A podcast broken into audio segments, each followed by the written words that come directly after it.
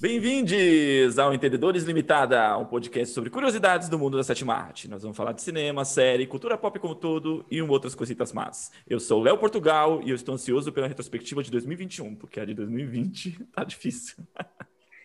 Eu sou Arthur Sherman e dá para fazer uma retrospectiva desse ano? Porque, tipo, é, é, é sei lá. Meu nome é André Rabelo e esse ano foi uma aventura.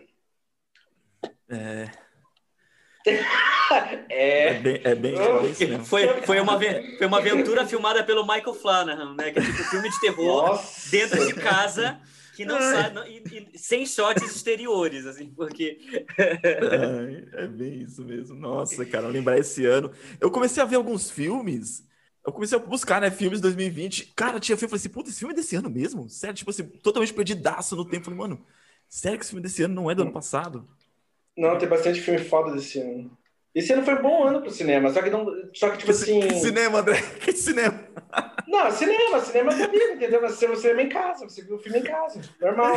Só não foi, a gente só não foi ao cinema, mas o cinema tava muito filme. Porra, teve grandes lançamentos. Tem filmes assim que eu acho que são já jovens clássicos. Eu vou falar sobre eles hoje. Total. será? Ah, Será? total, total. Será? Você acha? Será Eu que acho que serão? Vamos É. descobrir isso na live de hoje. Gente, eu tomei um negócio de energético, eu tô meio bêbado. Mas tudo bem. Mas vamos começar. Hoje quem tá pilhado sou eu. É, como perceber, o tema dessa noite é melhores filmes de 2020, né? Ah, e, e vamos deixar claro, a retrospectiva de hoje, como a gente fez a última de séries, hoje a gente vai falar sobre filmes. Exclusivamente sobre filmes. Beleza. André, como sempre, abre os trabalhos aí. Bom, eu quero aproveitar já que tá muito fresco na minha mente. Eu acho que eu já vou começar pelo topo e depois ser tipo ladeira abaixo depois disso. Mas pra mim, o melhor filme do ano de 2020, eu acho que é um filme que sim, de certa maneira ele acaba sendo exatamente o que a gente precisava receber esse ano, meio que tipo assim, a comida conforto da geração que a gente está vivendo foi o Primeira Vaca, First Cow. Um filme que teve um lançamento tipo em alguns cinemas do Brasil, mas e, e, enfim, logo mais ele deve estar em algum canal de streaming. O Arthur também viu, você também viu, Leandro? Não, eu assisti ontem, acabei, não, não deu tempo, não consegui assistir. É assim, tem um cara que ele é meio que cozinheiro de uma meio que tipo assim, de uma uma gangue de homens assim, meio homens bem brutos. Só que o cozinheiro, o protagonista, ele não é como os outros caras. Ele é um cara gentil, ele é um cara que só está tentando sobreviver. Só que, enfim, ele está junto com aquele conjunto de pessoas. Um dia ele está andando na floresta e ele encontra um chinês nu. E eles começam a conversar. E um ajuda o outro. Enfim, eles, eles acabam se encontrando depois numa cidade, lá no vilarejo. E o coronel da, desse lugar, tá, ele meio que importa uma vaca da- estrangeira, assim. E junto, esses dois têm a ideia de roubar o leite da vaca para vender uns bolinhos, para sobreviver. E basicamente o filme é isso. Você vê, tipo, aquelas duas pessoas, assim, meio que se conectando num mundo muito hostil e fazendo bolinhos e vendendo. E o filme é sobre isso, e eu acho que é o melhor filme do ano. Para mim, a princípio, eu votaria, tipo, primeira, primeira vaca receber, tipo, eu votaria como o melhor filme do ano, para mim. Eu amei a primeira vaca. É, um- um- eu acho que uma coisa que é importante falar é que é um filme de época, né? Ele se passa em 1800 e pouco, né? É. E ele acompanha aquela galera que fazia, fazia grandes viagens, né, pelo interior dos Estados Unidos, no inte- interior desbravado dos Estados Unidos. Uma coisa que eu acho incrível no cinema, que a primeira vaca traz com muita força, é aquela coisa de te transportar para outros mundos, sem que você perceber, sem que você perceba que você está vendo um filme. Sim. Eu acho que a maior força de A Primeira Vaca é isso. É um, é, é um filme muito único. Talvez muita gente não vá gostar, porque é um filme lento, é um filme com um pacing extremamente lento, mas ele, ele te transporta para um outro lugar. Eu acho. Eu acho o, o, o filme sempre me pega quando o filme tem esse poder de transportar para outro lugar. E acompanhar essa jornada de uma forma tão simples, quase como se fosse um documentário de tão rústico que o filme é. Eu realmente também acho que é um dos melhores filmes do ano. Eu não acho que eu, não, não é o meu favorito do ano, mas eu acho Sim. que tá ali fácil no topo entre os melhores do ano. É, é- é curioso o que você falou, tipo assim, de criar esse mundo e, e a maneira que eles trabalham te levam para esse lugar, porque para mim é, eu fico muito é muito magnético assim o processo de fazer as coisas. E no primeira vaca você vê tipo assim, meu, ele pega o leite, e ele começa a preparar, e ele vai experimentando, ele acrescenta com os ingredientes. E como você mesmo falou também, é muito rústico. Cara, eu fico completamente assim, ah, eu fico completamente absorvido pelo filme. A diretora, Kelly Richard, é, para mim, ela é um dos grandes diretores da geração dela. Assim. Todos os filmes dela eu acho que são meio obrigatórios pra, de, de se assistir. Ela também dirigiu. Qual é o nome dos outros filmes dela? Ah, Arthur, me ajuda aqui. Enfim, ela fez o Mick Cox Cut Off, que é um velho oeste com a Michelle Williams, e tem mais filmes dela, mas todos os filmes dela são foda. E basicamente, a Primeira Vaca, eu achei o melhor filme de todos que ela já fez. E. Não sei, como você falou, a criação daquele mundo e você sente a realidade daquele lugar e e também sinceramente, no fundo são só dois, o filme é só sobre dois caras tentando fazer bem um pro outro, que meio que se desenvolve um amor ali e eles só estão tentando sobreviver. E eu acho que é meio que foi a vibe do ano de todo mundo. Então, para mim, o Primeira Vaca conversa demais com 2020, assim. É meio isso que eu quis dizer antes com é um filme que a gente estava precisando, mas não sabia. É, a gente tá chamando o filme de Primeira Vaca, mas esse é realmente o título dele em português? Ele não, não tem é... título em português. Então, ele é não first... vai ter título em português. É, é First, first Call mesmo. First Call. É, ah, first tá. Call. Que eu joguei Primeira Vaca no Google e realmente não apareceu o filme. Eu falei, os caras estão falando Primeira Vaca. Gente, é, a gente está traduzindo literalmente para ficar mais fácil. Versão brasileira. Mas seria perfeito se fosse se eles traduzissem para Primeira Vaca. Eu adoro Primeira Vaca. Beleza. Arthur? Meu filme favorito do ano, sem dúvida, é Destacamento Blood da Netflix, é, que é um filme dirigido pelo Spike Lee, né? Com um elenco aí é, liderado pelo fantástico Delroy Lindo e com a participação do Chadwick Boseman em um, em um dos últimos filmes em que ele participa. Destacamento Blood conta a história de um grupo de amigos que vai buscar um tesouro enterrado no Vietnã, que eles deixaram lá durante as guerras do Vietnã, e agora eles já mais velhos, é, é, mais experientes, eles, eles resolvem tretas pessoais enquanto buscam esse tesouro e buscam o corpo de um amigo que foi deixado lá. Destacamento Blood é um daqueles filmes que foca numa história e os personagens te contam a história de uma sociedade inteira.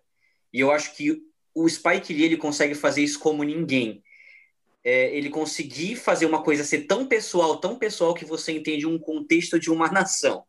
Né? Então, por exemplo, não é aquele filme que vai te falar, nossa, os Estados Unidos passa por isso agora.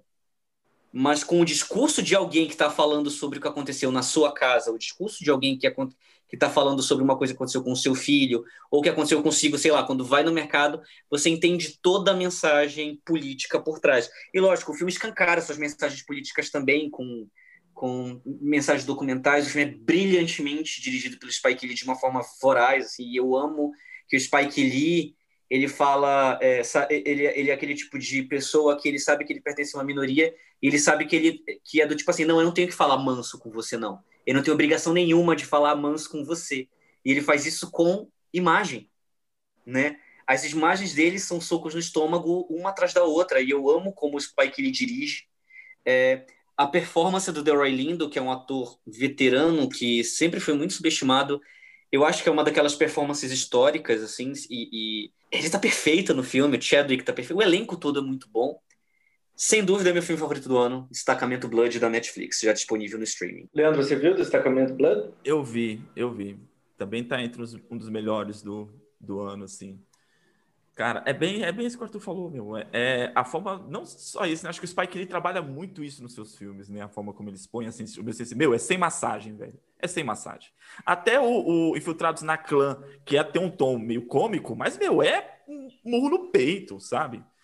Então, eu acho isso muito bacana e o destacamento Blood ele traz isso de uma forma muito visceral mesmo, assim, põe na sua cara. Eu, eu, eu particularmente, eu realmente, eu adoro a maneira como eu adoro muitas coisas sobre o destacamento Blood. Ele também é um dos melhores, para mim é um dos melhores filmes do ano de longe, assim. Eu, eu ficaria difícil, assim, eu não sei se eu votar, se tivesse uma votação em quem que eu votaria para o melhor, mas também não importa. Uh, eu adoro o destacamento Blood como o Spike Lee ele mistura as imagens de arquivo com o momento presente, com o momento do passado, com cenas de documentário. E, então, assim, eu acho que tipo, vai ser muito zoado se o filme não fosse nem não for nem indicado a edição, por exemplo. Que eu acho brilhante a maneira como eles constroem o filme. Eu adoro como destaca no destacamento Blood também, que, tipo assim, tem a história principal. E o cinema do Spike Lee é sempre isso. Tem uma história que ele está contando, que basicamente são dos amigos veteranos estão indo lá, tipo, né, desenterrar, achar o tesouro, né, e, e enterrar de maneira apropriada o melhor amigo deles. Mas, no fundo, no fundo, o filme é sobre a experiência do homem negro, seja nos Estados Unidos, seja como ele é recebido no mundo, é sobre... E, é, e não sei, porque também é sobre o que a gente está vivendo em 2020, é sobre a falta de verdade. Então, é muito louco como o Spike ele pega uma história X, mas ele consegue conversar sobre a realidade que a gente está vivendo. Então, tipo assim, você tem meio que um filme de... De certa maneira, é um filme de assalto, assim, porque estão indo roubar um tesouro. Mas, no fundo, o filme é sobre o homem negro. E eu acho isso muito genial. E tem várias... E, tem, e dentro dessa grande história, tem várias micro-histórias que são muito fortes. Por exemplo, tem um personagem que descobre que ele teve uma filha mestiça quando ele estava na guerra. E a, part... e, a, e a cena, assim, quando você tem aquele momento do pai reconhecendo que teve uma filha e como que foi para, tipo, para a mulher que teve, foi uma mãe solteira, eles entendem como foi cruel, isso, enfim, é muito complexo. Tem vários, é como se fosse assim, tem vários comentários em cima de comentários em cima de comentário, é um filme muito rico, é muito carregado de uma maneira brilhante. Então, você tem... É, é, o Spike Lee é um dos grandes diretores da história, qualquer filme dele é obrigatório. E falando também, aproveitando a fala do Arthur sobre o Delroy Lindo, é a melhor atuação masculina do ano. É a melhor atuação masculina do ano. O cara tá incrível. Ele tem um monólogo no filme. Arthur, você tá me escutando? Tô te escutando. Meu, ele tem um monólogo do filme que é uma das coisas mais lindas que eu vi esse ano. E é louco, porque o personagem dele teria tudo para ser completamente odiado, porque ele, dando um spoiler aqui, mas você descobre logo no início que ele é um apoiador do Trump. E, cara, a maneira como é subversivo isso, todo cinema do Spike Lee é subversivo. E é muito forte. Você que tem, tipo, nossa, tem um monólogo no filme que é de chorar. Só pelo monólogo o cara tinha que receber todos os prêmios do mundo. É, é de tirar o ar, assim. É que nem eu tava lendo sobre o trabalho do, do, do Roy Lino no destacamento Blood. Cara, ele tá num nível, nesse momento da carreira, do Brando no seu ápice, assim, que é tipo assim é um ator, é um homem que tem uma carreira rica, extensa e sempre e sempre tipo assim, no caso do Orlando ele sempre foi muito subestimado, mas ele carrega toda uma vulnerabilidade, uma complexidade, ao mesmo tempo que a, ele tem a monstruosidade da personagem dele, mas tem uma humanidade inquestionável. Uhum. Então, e essa complexidade, essa dualidade, assim, é uma coisa que se só vê os grandes gênios da atuação fazendo. E o Delroy Lindo faz como se fosse parecesse fácil. No monólogo que eu estou falando em questão, assim, tipo, cara, eu não faço ideia como o cara conseguiu fazer aquilo. É, é um daqueles momentos assim, que você não entende como o cara fez, mas ele fez. Então, assim, o mundo, infelizmente, o mundo não é justo, mas se o mundo fosse justo, ele ganharia todos os prêmios. Todos. Ele tem, tem, ele tem possibilidade de ser indicado? Tem, tem. Tem, tem mas... Assim ele é um dos favoritos para indicação. É... O favorito a gente vai falar lá na frente, mas ele tem, ele tem muitas chances de ser indicado. E eu fiquei contente que a Netflix é, não sei se vocês leram o, o, artigo da Variety dessa semana que saiu sobre a campanha do Oscar. Por algum motivo que ninguém sabe, a Netflix tirou dinheiro da campanha de Monk e botou em destacamento Blood. Nossa, e esse, ninguém sabe, eu acho que eu sei quais foram os motivos. E, e, esse, e, e esse dinheiro agora, tipo assim, garantiu muitas indicações que destacamento Blood não teria. Porque como uhum. foi um filme que estreou muito cedo na Netflix, ele teria que fazer o que eles chamam de campanha de lembrança, né? Uhum. Tipo, lem lembrar dos votantes da academia que esse filme existiu. Mas agora, como vai ter uma campanha grande, o Delroy Lindo já meio que está sendo considerado um, um, tipo uma indicação meio que certa, né? E ele merece, especialmente pela carreira do cara, mas puta, ele é um puta papel e ele, nossa, arrebenta. O, Aquela coisa do, de um ator veterano, é, foi o que eu falei para você, né? acho que era esqueci de falar agora é um ator veterano no seu ápice, num é. papel grandioso. Assim, se fosse um ator branco, o Oscar já estava na mão dele desde o trailer. Total. Sabe? E porque, porque, quando você para pensar, tipo assim, um ator acima de 60 anos que nunca ganhou um Oscar, que é respeitado por toda a indústria, que é um dos maiores atores da sua geração, num papel desse calibre, indo pro Oscar, se fosse um ator branco acima de 60 anos, ele já tava com o Oscar na mão. Sabe? É muito louco, é muito, é muito louco, cara, porque, tipo assim tem certos momentos no filme, assim, que você vê algumas coisas que o Delroy Lindo faz, dá vontade de chorar. É, é, ele tá espetacular no filme. O elenco inteiro tá muito bem. Todo mundo tá Sim. realmente muito bem. Eu acho também que o filme, o filme, assim, ele é milagroso em conseguir oscilar tantos gêneros, desde tipo, o assalto, um drama político e por aí vai, e fazer funcionar. Só que, cara, o Delroy Lindo. E, e essa questão, Nossa. eu acho, da, da, da, da, diversidade em Hollywood, que a gente sempre bate o martelo aqui, né, no uhum. podcast, reflete muito em como essas campanhas estão sendo feitas. Porque, por exemplo, tá um debate gigantesco na internet sobre qual coadjuvante de Os Sete de Chicago vai ser indicado. Porque o pessoal tá falando que o Sacha Baron Cohen merece, querem o Ed Redmayne indicado, querem o, o Mark Rylance indicado, querem o, o, o Frank Langella indicado. Só que Nossa. ninguém fala do elenco inteiro de Das Five Bloods, ninguém fala do elenco inteiro de Destacamento Blood, que é um elenco também onde muitos atores têm o seu momento, muitos atores se destacam, e ninguém tá com esse debate do tipo, meu Deus, todo o elenco, se pudesse, seria indicado, né? Hum. Então a gente Total. vê muito como, como essa questão de cor também afeta essa, essa campanha ou até a forma como o público reage, porque acima de tudo é o público que está pedindo essa indicação de todo o elenco de Os Sete de Chicago. E Sim. ninguém está discutindo sobre o elenco de, de Destacamento Blood. Mas é isso. Meu filme favorito do ano é Destacamento Blood. Eu amo Spike Lee, eu amo Spike Lee, eu quero ser que nem ele quando eu crescer. Eu tenho que dizer só uma, eu só tenho que dizer uma coisa, tipo assim, ó, se vocês quiserem ter uma, um filme que conversa diretamente com, tipo, a insanidade que a gente vê na política ou nessa geração de falta de verdade, o Destacamento Blood é o filme para você. Ah, e só mais uma coisa também, tipo assim, a última atuação do Chadwick Boseman, que também merecia uma indicação pelo Destacamento Blood, cara, eu acho que é muito louco e muito forte a maneira como considerando o fato que ele faleceu, a maneira como o papel se transforma no filme, porque tem algo de muito uhum. etéreo. É... Sim. É... Sim. Nossa, essa é a palavra, Cara... etéreo. Exato. É... Não tem como você não ver, ver um filme como Destacamento Blood e ver a performance do Chadwick Boseman e não ser completamente mexido, porque não, a impressão falou, de que você tem é que um anjo voltou para falar com a gente, né? Tipo... É, cara! Então, assim, ficou muito. Eu não sei se o Spike Lee sabia o que estava acontecendo, mas é muito forte o que tá ali no filme.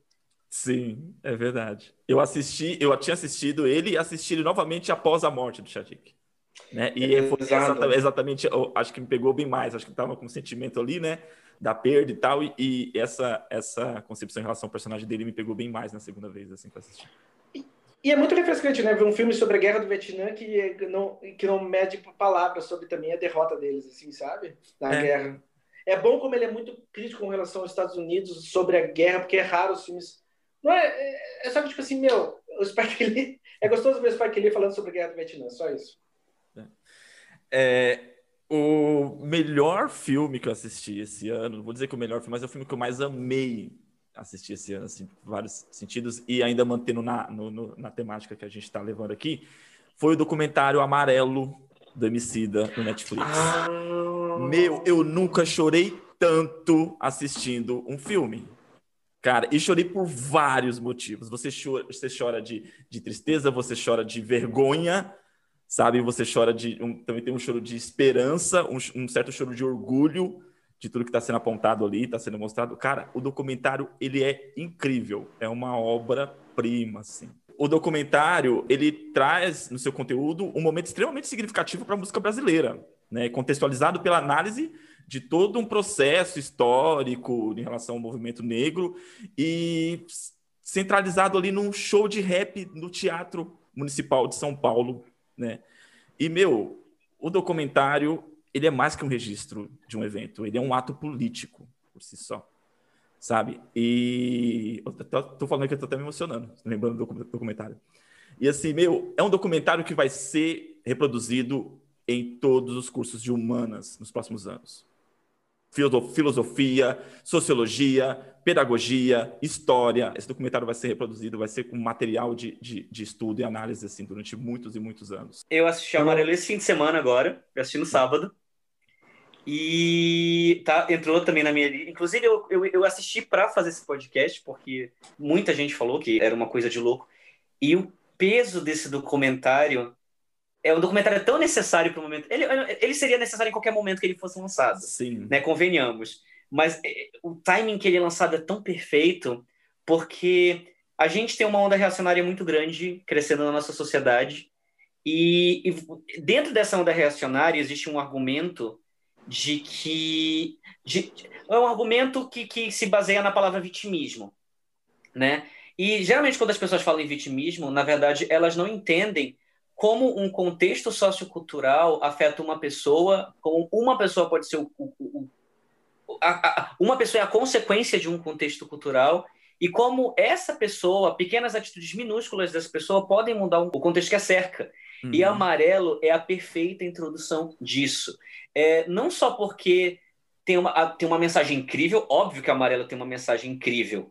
Só que o Emicida, ele se prova no decorrer do, do, do documentário um contador de histórias incrível, além uhum. de um músico fantástico. Ele é um contador de histórias incríveis, porque o roteiro do documentário é fantástico e ele consegue te, te posicionar sobre a história do rap, ele consegue te fazer um contexto sociocultural do Brasil, ele te consegue fazer entender todo o contexto em que ele está é, inserido dentro da periferia de São Paulo ele te consegue fazer entender como o rap é importante para a periferia, ele consegue te fazer ele te consegue fazer entender. É, e exato. E, e ao mesmo tempo, é, ao mesmo tempo que é um documentário que mostra mazelas, eu acho que é um documentário muito para cima. E é isso que eu amo no filme. Uhum. É, é um documentário que traz muita esperança. É, é, é, aquele documentário que tu assiste, que mostra mazelas culturais e sobre. Mas não é aquele documentário que você sai pesado é aquele documentário que fica assim, tipo, tem uma esperança, sabe? Uhum. E, e, e, você. você a, a, cena que ele entra e começa a música do Belchior por cima, e ele tá de olho fechado, só já soltando um spoiler, mas tá no começo, é uma das primeiras cenas. Ele tá de olho fechado cantando a música do Belchior que fala: é, Ano passado eu morri, mas esse ano eu não morro. E aí você vê toda a periferia de São Paulo no Teatro Municipal fazendo símbolo de Black Power e chorando e cantando e batendo no peito. Ano passado eu morri, mas esse ano não morro. Você vê a população negra cantando isso no Teatro Municipal de São Paulo. Tipo assim, já é uma imagem muito poderosa. Mas tudo que ele traz no documentário é, é um, é cinema de primeira. Dois, é uma lição de vida de primeira. Três, é uma grande prova do artista que ele é, não só como rapper, mas como um contador de histórias.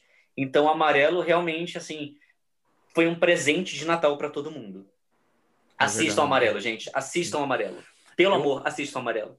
Eu acho, eu acho necessário. É, o, o, documentário ele traz diversas reflexões. Eu acho necessário pautar algumas em relação à forma como a gente enxerga o nosso país. É, aqui nós somos três homens brancos, né, falando sobre, sobre um, um, documentário que, que fortalece muito a questão do movimento negro, da história do, do negro no Brasil. E a importância da gente estar discutindo isso nesse momento é justamente isso, assim, porque eu acredito que todos nós gostaríamos de sentir orgulho do nosso país, sentir orgulho da nossa origem, sentir orgulho de onde a gente veio. Porém, esse orgulho por nossa pátria, ela esbarra em conceitos militarizados, patriarcal, imperialista, de origem eurocentrista, né, a qual os, é desenvolvido os símbolos do Brasil.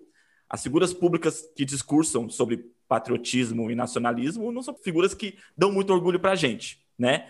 E defendem uma definição que perpetua um conceito de exploração, de desigualdade, de violência no qual o país foi criado. A gente tem que ter consciência disso, né?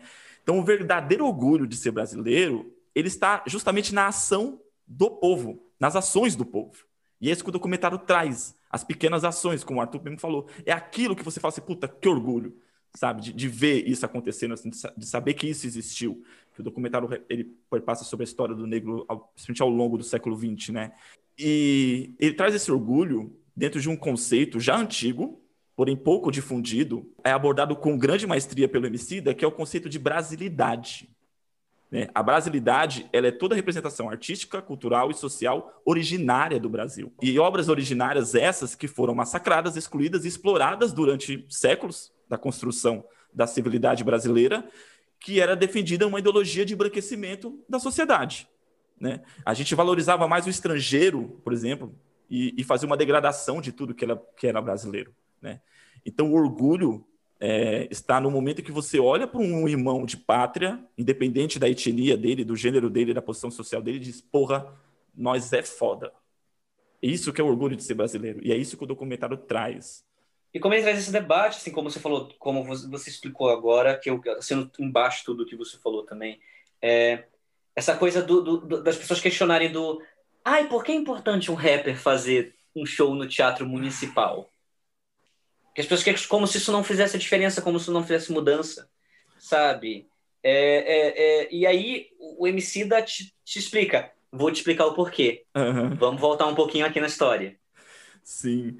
Sabe, é, é, genial, é genial. É uma aula, como você falou, eu acho que realmente vai ser um documento. Um documento. E quando você fala que um filme se torna um documento, você vê o, o poder do filme, né? Mas como o amarelo vai se tornar um documento muito importante para qualquer análise sociológica a, a, partir de agora. Então, tem que o MC da. É, em 2016, eu trabalhei num projeto de educação e um professor de arte, ele, ele desenvolveu uma proposta para trabalhar ao longo de um ano as expressões artísticas é, originárias do Brasil. Então, seria dos povos indígenas, dos negros e do quilombola. E é, ele foi criticado pela proposta, e foi até censurada a proposta, com o argumento de que se ele fosse falar sobre etnias, teriam que falar de todas que compõem a sociedade brasileira. Aí eu disse na época, eu falei assim, a gente passou os últimos 100 anos falando somente de branco. E, e, quando citamos outros, os outros povos, citamos pelo olhar do branco, tipo o dia do índio, sabe?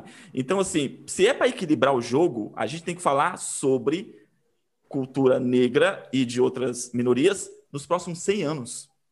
Só disso, para equilibrar a balança, né? Então, assim, resumindo, é, quando se fala em produções artísticas da indústria audiovisual no Brasil e fala do desenvolvimento do, do, da, das expressões artísticas e culturais brasileiras, não se pode deixar de fora o protagonismo negro e de outras minorias. Isso é um fato. Não se fala de desenvolvimento artístico deixando de fora o protagonismo negro. Né? E isso não é uma luta só desses grupos. Essa é uma luta de todos nós. Todos nós que atuamos com arte, cultura e educação. Você assistiu, André Amarelo? Pô, fiquei quieto porque eu não vi, pô, não vi ainda. Assista. Não vi. Não, nem tá me fala. Tá minha... Não, não, mas, tá super na minha lista. Não, eu quero Não, mas assiste pra ontem. Não, mas não, terminando isso aqui, você vai assistir o documentário. Acabou o podcast, você vai sentar essa bunda pra assistir. Tá na Netflix, é fácil de achar. O próximo filme que eu ia falar era o Borat, Borat 2. Eu acho o Borat 2 um dos melhores filmes do ano, assim, especialmente.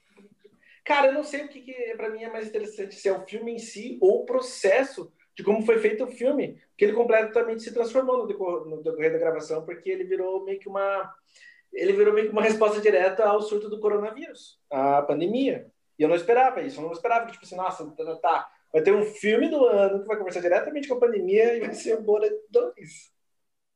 Então é muito louco, assim, você tem um, um documentário de comédia, assim, né? Como é que é? O mockumentary, né? É um de comédia, acho que já está implícito que é de comédia, que completamente destrói toda essa merda dos caras, é, ridiculariza completamente toda essa galera que não acredita no, no coronavírus, que não acredita na verdade, que e todo o racismo, todo o racismo implícito, então, tipo assim, nossa, o Boruto fica atacando, atacando Explícito atacando. também, né? É, é, explícito, exato. Não só implícito, é explícito. Uhum. Você vê, tipo assim, o lado mais feio do ser humano e o Sacha Baron Cohen te mostra e, faz, e você faz rir de uma maneira absurda, assim.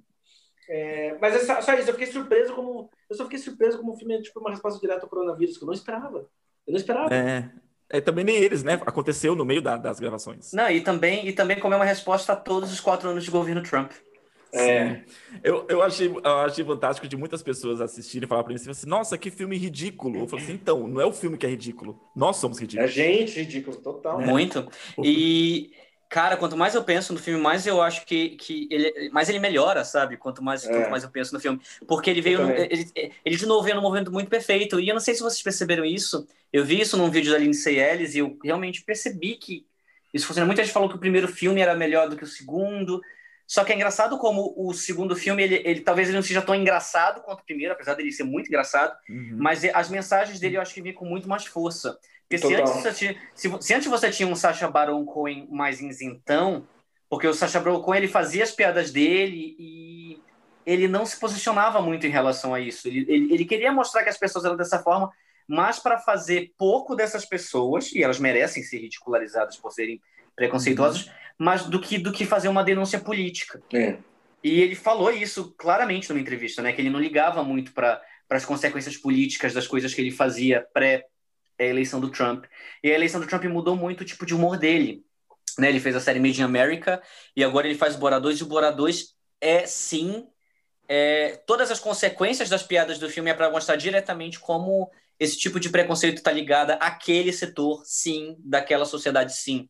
E eu amo como o filme traz um core emocional muito mais poderoso que o primeiro, que é a, a, a interação entre ele e a filha dele. Cara, a Maria Bakalova é uma gênia. Mano. É uma gênia. E eu tô muito contente que ela tá, ela tá ganhando uma porrada de prêmio de atriz coadjuvante e existe uma possibilidade dela ser indicada ao Oscar. Caraca, E, eu tô- da hora. e se ela e se ela for assim, eu, eu, eu vou assistir a premiação só pra ver ela lá, porque cara, ela é genial e eu concordo com o André, é um dos melhores filmes do ano, é uma das melhores comédias, eu acho que surgiram nessa década, que foi uma década bem fraca pra comédia, vamos convir, né? É, 2000, É. 2010 foi uma década muito fraca, pra- muito fraca para comédia e foi veio veio, é, veio numa hora muito certa, assim, é um filme de comédia engraçado, traz uma denúncia política foda. A produção do filme é genial, porque como a gente falou, né, o coronavírus surgiu no meio e eles souberam não só eles não souberam só adaptar isso para o filme, como transformaram isso no grande plot twist do filme. Sim. E, e- e- cara, de improviso, né? Então, não só o Sacha Baron e a Maria Bakalova são incríveis em improviso, como toda a produção ficou alinhada com isso. E eu concordo, é um dos melhores filmes do ano de longe. É incrível. É, o próximo filme que eu quero falar como um dos melhores do ano é um filme que ele trouxe muito a questão do entretenimento, que cinema também é entretenimento, e que entretenimento não é desligar o cérebro e, e- e- e- sabe, tipo, forever, como muita gente diz, tipo, ah, eu só gosto de filme que é muito profundo, eu só quero ver filme que tem que ter análise profunda e etc, né, como muito cabeça, muita gente metida cult prega, que é o Palm Springs, do Andy Samberg, né, é, para mim, é um dos melhores filmes do ano de longe. É uma comédia romântica de um casal que fica perdido numa fenda temporal e eles têm que repetir o mesmo dia sempre, né? E é, é ele a Christian Milioti. E eu acho o filme tão incrível na sua proposta. Ele é engraçado, ele desenvolve os personagens de uma forma maravilhosa, tanto ele quanto ela. É, para mim é um exemplo de comédia romântica, de como se fazer uma comédia romântica gostosa de construir dois personagens, dois protagonistas muito bons para uma comédia romântica e não é, e se comprometer com isso, de, de trazer uma história engraçada, uma história que entretém e que, que isso pode trazer, isso pode resultar num filme excelente. Eu acho, eu acho Palm Springs excepcional. Então, é um, para mim, é um dos melhores filmes do ano, sem dúvida. Eu já assisti três vezes desde que eu vi pela primeira vez. Essa, toda vez que alguém da minha família decide ver, ah, assiste Palm Springs. E para mim é isso, é um, filme, é um filme que une todas as tribos, né? O pseudo cult vai gostar, a galera que assiste comédia romântica vai gostar, a galera que gosta de comediona vai gostar. E eu acho que também cinema é sobre isso, assim, é sobre a gente ver histórias e gostar e se entreter e gostar daí só seguir aqueles personagens por uma hora e meia ou duas horas e, e para mim Palm Springs é, é, é o perfeito exemplo disso. Então assistam Palm Springs, é um ótimo filme. É, Eu não assisti porque eu tô fugindo de comédia romântica na quarentena, já que eu tô solteiro em isolamento, então é um gênero que. É um gênero que melhor fugir, né? Então, gente, aproveitando que a gente estava falando do Palm Springs, cara, eu adorei Palm Springs. Eu que, aliás, por sinal, eu que falei para fiquei enchendo o saco do Arthur para assistir. E eu acho verdade, que, tipo assim, gente, é verdade. Eu assisti. É.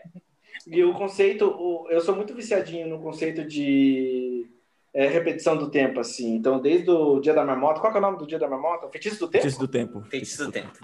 Desde Feitiço do Tempo até o Além da Manhã, lá, o Edge of Tomorrow. Eu amo esses filmes. Quando funciona, nossa, eu adoro. Eu acho que Palm Springs é um dos grandes filmes do gênero, assim. E eu concordo com tudo que o Arthur falou. Era o outro, o Palm Springs era o próximo filme que eu ia falar, então foi perfeito. Mas agora fala agora. Já É. falou. Tá, vou falar do Palm Springs ou do meu próximo filme? Ah, não Mas sei. é- Pô, Não, porque agora é o Leandro, né, que fala o filme dele. Mas que- o que for pra falar do Palm Springs, acho melhor falar agora, né? É, fal- falando dessa- desses filmes assim com a- de comédia romântica com essa temática em relação a, a tempo, né? Tem um, não sei se vocês já assistiram, que chama Questão de Tempo, A Borrow Time, Sim, Sim. é com a. Rachel, como é que é o nome dela? Ah, Rachel Rachel McAdams Rachel McAdams. e o... É o Brendan Gleeson? É o? Brendan- não, é o Domhnall É o- Gleeson. Domhnall Gleeson. Lindos, casal lindo! Sim, durante anos foi a minha, a minha comédia romântica preferida, assim. Gente, 2013. comédia romântica é um drama, pelo amor de Deus. eu só Ah, gosto. não, é comédia romântica. Você dá umas risadas. dá umas risadas. Nossa, eles casam e daí o pai dele morre. Olha o spoiler! Olha o spoiler! É, é de 2013, é de 2013. Prescreveu, Cara, né? eu acho, eu acho que questão de tempo me faz querer chorar demais. É, o, um dos melhores filmes que eu assisti esse ano foi O Diabo de Cada Dia. Ah, sim. Eu achei sensacional o filme. A proposta do filme é muito bacana. A forma como o filme é estruturado, né? Vou tentar aqui não dar spoiler. O elenco, puta que elenco aquele, esse filme. Né? O Tom Holland tá incrível, o Robert Pattinson, meu, mais uma vez mostrando que o cara não é o menininho de Crepúsculo, ele manda muito bem nesse filme, né? O, ai, como é que é o nome do, do ator? Caraca, o Sebastian Stan, o xerife, qual o personagem? Não, o, o que o personagem, o, o primeiro pastor, eu não quero dar spoiler. Primeiro tipo... pastor. Cara, o, pastor, o, o, o pastor, ele é o cara que. Ele é o. Ele é o primo do Harry Potter. Ele não é o primo do Harry Potter. Ele é o fucking primo do Harry Potter. Harry, é o menino Harry... que faz o que, que faz o Gambito da Rainha? Isso, é, isso. Ele, ele tá no Diabo de Cada Dia. É, Harry Melling. Harry Melling. Então, meu, meu, a atuação do cara tá sensacional. O cara mandou muito bem, muito bem. Sebastian Shaw, eu acho que assim, ele tá bem. Mas não vou dizer que a atuação dele, nossa, não, ele tá bem no filme. Ele tá muito bem no filme. Ah, mas eu, eu vou te dizer, tanto o, pra galera que tá assistindo o podcast, tanto o Soldado Invernal quanto o Homem-Aranha, meu, são o primeiro filme que eu vi deles que eles conseguiram fugir do papel original, assim, sabe? Fugiram bem assim. Ah, eu sim. Gostei, então... eu, eu, gosto como os dois, tipo assim, se esforçaram para não. É, é, a obra não cabia Marvel, assim, sabe? Aham. Uhum. É, o, o, Tom Holland realmente você não, não, não tem como você comparar Cara, esse, essa atuação com outras atuações dele. Ele tá, tá muito bem no nível. filme. Eu, uhum. eu, gosto da atuação dele no filme. Sim. Ah, André, mas o Sebastian Stan é um bom ator. Não, também eu, eu adoro o Sebastian Stan. Não, eu adoro o Sebastian Stan. Eu, eu adoro. Acho. Mas eu tô, tô, dizendo que, tipo assim, tipo, putz, eu, eu acho que no Eutone ele tá muito bem. Eu não uhum. vi Destroyer. Que, tipo, eu gostei como ele é, teve uma certa falta de vaidade no, no sim. Diabo de Cada Dia que eu, putz, eu sim, apreciei, sim. Assim, é, sim, sim, oh, eu entendo, eu entendo, entendi. entendi. Eu, eu, eu, é, só isso. Talvez mas eu adoro eu, ele, eu adoro ele. Então, talvez eu crie uma polêmica, mas assim, para mim, o Soldado Invernal é um bom personagem, mas assim, ele é um personagem, acho que assim, não, não tem muita dificuldade de se fazer. Ele é um então, personagem então, já... um pouco mais, um pouco mais contido. Eu acho que no, na série ele vai poder, ele vai poder mostrar mais da, do, do, do, do, talento dele na série do Soldado Leandro, você, Leandro, você tá tentando falar da Marvel, mas eu não vou jogar esse jogo. Não. eu ia falar mais pro final da Marvel. Expectativas para 2021, eu ia falar da Marvel. E, e, eu gostei do filme, a sacada do filme, do, do narrador do filme. Ele é onisciente, mas ao mesmo tempo, eu, eu, fiquei esperando um plot de que mostrar que ele era um personagem, porque ele, o narrador se, ele, ele se envolvia muito com a história. Sim. Né? Ele expressava emoções, ele chamava, xingava o, o personagem de filha da puta. E tipo, falei, caraca, eu achei muito legal a forma como o, a, a, história é contada. Eu ia falar que eu gosto no Diabo Cada Dia também da trilha, eu gosto muito da trilha sonora do filme. E eu ia uhum. perguntar, eu, eu tava com a dúvida que eu tava, era tipo assim, você não sabe se o narrador do filme também não é o escritor do livro? Que talvez seja. Tem que ver, dar uma olhadinha nisso aí, porque eu, eu acho que talvez seja. Porque olha só, tipo assim, só um exemplo, no é, O Assassinato de Jesse James pelo covarde Robert Ford, hum. o narrador original do livro, ou o cara que narrou o livro do audiobook, ele narra o filme. E eu acho isso muito foda, eu adoro quando isso acontece. Quando tem, tipo assim, essa meio que essa intimidade com a obra original, sabe? E no caso, de qualquer maneira, eu gosto da estrutura do Diabo de Cada Dia. Eu acho que o elenco é muito louco, porque o elenco do Diabo de Cada Dia é espetacular, mas o filme não necessariamente é. Eu gosto muito do filme, mas eu não acho que eu acho que o filme poderia ter sido até melhor, sabe? Por causa que. Porque a história é muito foda. Eu fiquei com muita vontade de ler o livro, porque eu acho que o, o livro é considerado tipo, né, um grande livro, pelo que, pelo que eu li sobre. Eu gostei bastante do filme, de qualquer maneira. Eu acho que tá todo mundo bem, a fotografia é foda, a trilha sonora é muito boa. Eu gostei mesmo da trilha. Eu gostei de alguns momentos. Eu acho que o Robert Pattinson, ele, na, na, nas entregas dele, assim, é, digamos assim, ele, ele se arrisca e ele acaba sendo recompensado, porque ele se arrisca bem forte nesse filme e ele manda bem. É, realmente, André, você acertou. O narrador é Donald Ray é. Pollock, é o escritor. É, e é gostoso ter essa, tipo assim, digamos, essa intimidade com o material original, acho que beneficia demais o filme. Sim. Você, Arthur, o que André? você achou do filme? Não, eu não vi. Você não viu? Eu mano, não vi. O filme é, mano, o filme, Como o filme assim, é bom. Você não viu? Mano, eu não vi. É, bom, é, é, gostoso de assistir. Mas é louco. É, tem uma cena no trailer desse filme que é, e fica na minha cabeça até hoje, que é tipo assim, no trailer do filme tem. Meio que o trailer começa com o personagem do, do Tom Holland recebendo bolos de aniversário, ele ganha um uhum. presente que é a arma do pai. Cara, essa, essa cena me pega. A vibe desse momento, para mim, tipo assim, quando ela. A vibe dessa cena, quando ela se espalha pelo filme, para mim o filme funciona muito, que é tipo assim. É, é uma região muito pobre dos Estados Unidos, é uma região violenta, mas mesmo nessa, tipo, nesse mundo muito. De me repetindo aqui, mas foda-se, mesmo nesse mundo muito hostil, meio que tem pessoas tentando fazer uma coisa boa, sabe? Mas ao mesmo tempo é uma coisa ruim, porque ele tá ganhando uma arma de presente. Essa, essa eu, eu gostei muito disso no filme. E, aliás, o pai dele também tá espetacular, né? O It, o Stellan Skarsgård. Não é Stellan, qual é o nome dele? É, é Stellan? Enfim, o It, é o, o ator que faz o It, ele faz um... É o Bill. É, o Bill Skarsgård. Ele tá muito bem no filme, eu gosto dele no filme. Fica a presença dele no cine decorrer do filme. É, pra, pra mim, as cenas que me pegou era as cenas da minha irmã dele. Nossa, é muito foda.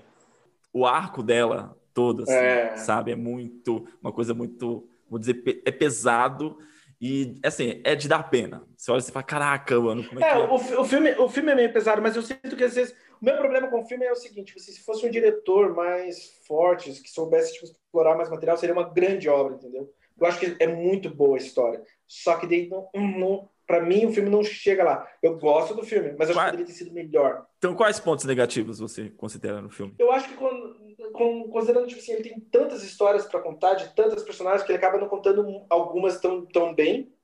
Eu acho ah. que tipo assim, até meio que o, o serial killer não é tão bem explorado, ou até mesmo assim, tipo, eu sinto que às vezes algumas coisas ficam meio soltas, sabe? Porque também tem tem a questão do serial killer, tem a questão do, do, como os pecados, a gente acompanha os pecados dos nossos pais, tem a questão do pastor. Então, tipo assim, se fosse um diretor com mais com mais sangue no olho, assim, um Spike Lee da vida, ou até, ah. sei lá, um Scorsese, seria muito forte o filme. Eu, eu acredito que no livro esses personagens foram bem mais explorados, com certeza. Exato, que nem eu falei, dá vontade de ler o livro. Uhum, mas acho que no filme, tipo assim, pelo que, pelo que eu entendi, é, eu concordo com você, ele realmente é dessa forma, ele não explora muitos personagens, mas tudo gira em torno do Alvin, que é o personagem do Tom Holland. Tipo, todos que, todos que aparecem ali, de alguma forma, geram consequências para ele. Então, até acho que é justamente esse o propósito dos personagens, não, não contar a história deles, mas contar como a vida deles influenciou o, o personagem do Alvin. Só, é, é, é, sim, sim. Eu só acho que tipo, um diretor mais forte teria tipo, elevado o material, só isso. Era, acho que seria uma boa série. Também, talvez. Seria uma boa série essa história, esse livro. O próximo filme que eu quero falar sobre é o Tenet. Quem viu Tenet aqui? Eu vi. O Arthur ignorou? Eu não é. vi. Eu...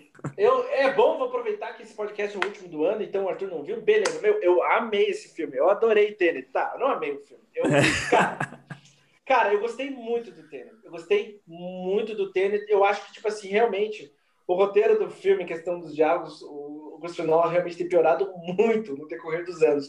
Mas, cara, eu gostei do Tenet. Eu acho a trilha sonora, tipo, tem que ser indicada. O compositor tá, tipo, completamente inspirado. O cara é muito foda. Que, aliás, o compositor do, do, do compositor do Tenet é o compositor do melhor filme do ano, que é a segunda temporada do Mandalorian. Hum. Não, tô tirando sarro, gente. Eu, eu acabei de falar que o melhor filme do ano é a segunda temporada do Mandalorian. Ninguém riu aqui. Não tem graça mas, mais esse podcast. Mas, mas, é, mas é, eu concordo. Cara, a segunda temporada é. do Mandalorian foi muito boa. Terminou muito bem. É o melhor, é o melhor filme do ano. eu não, cara, pior que. Não, não é o melhor filme A gente já falou de série. Mas não falando de filme, a gente tá falando de filme. O, a segunda temporada é o melhor filme do ano. Não, não, mas eu não acho isso. Eu só falei, eu só falei isso pra trazer o gatilho só. Eu só falei isso pra trazer o gatilho. É... Então, o... você, assistiu, o você assistiu onde, André? Você assistiu onde? Ó, na Disney Plus. Como assim? Do que você tá falando? T Tenet. Tenet. É. Estão falando, falando, do Tenet, pô. Não, peraí. Ó, e mandaram você não assistiu na Disney Plus, não. Confessa, você baixou no torrent, rapaz. Tenet eu vi no cinema, gente. Você assistiu no cinema? Aí para o protetor, foi com o Hazmatsuita, assim, tipo, todo fechado, assim. Ah. E, ó, e daí... Não, mas deixa eu falar, ó. Tenet, o compositor, tipo, cara, eu acho que a trilha sonora do Tenet é a melhor trilha sonora do ano. Eu acho que a fotografia é muito foda, a edição tem que ser indicado. Eu achei o filme muito bom. E eu acho que eu gosto do eu gosto do purismo do Christopher Nolan em relação à ação do filme, em relação a ser grandes sequências do filme, porque tipo assim, no decorrer da carreira dele, ele fica desconstruindo a narrativa para meio que ter uma história mais crua possível. E o Tenet é meio que o é o, grande, é o maior exemplo dele disso. Pior que é engraçado, que todo filme que sai do Christopher Nolan sempre tem isso, tipo assim, ah, agora é o maior exemplo dele desconstruindo a narrativa, o maior exemplo do filme mais puro dele. Porque o Dunkirk também tem esse aspecto, né? Que, tipo, ele completamente...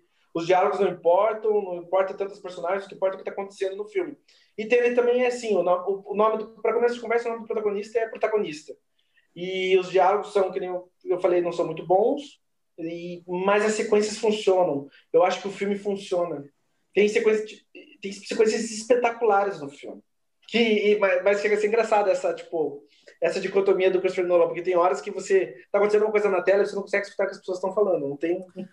É, então. É... Eu, mas eu gosto, cara. Eu não, eu não. Putz, eu gosto desse cinema dele. Eu gosto desse, dessa loucurada dele. É, é difícil, porque tem um filme que quanto mais eu penso, mais eu gosto sobre, especialmente pelas grandes sequências do filme, pela maneira como ele conta a história.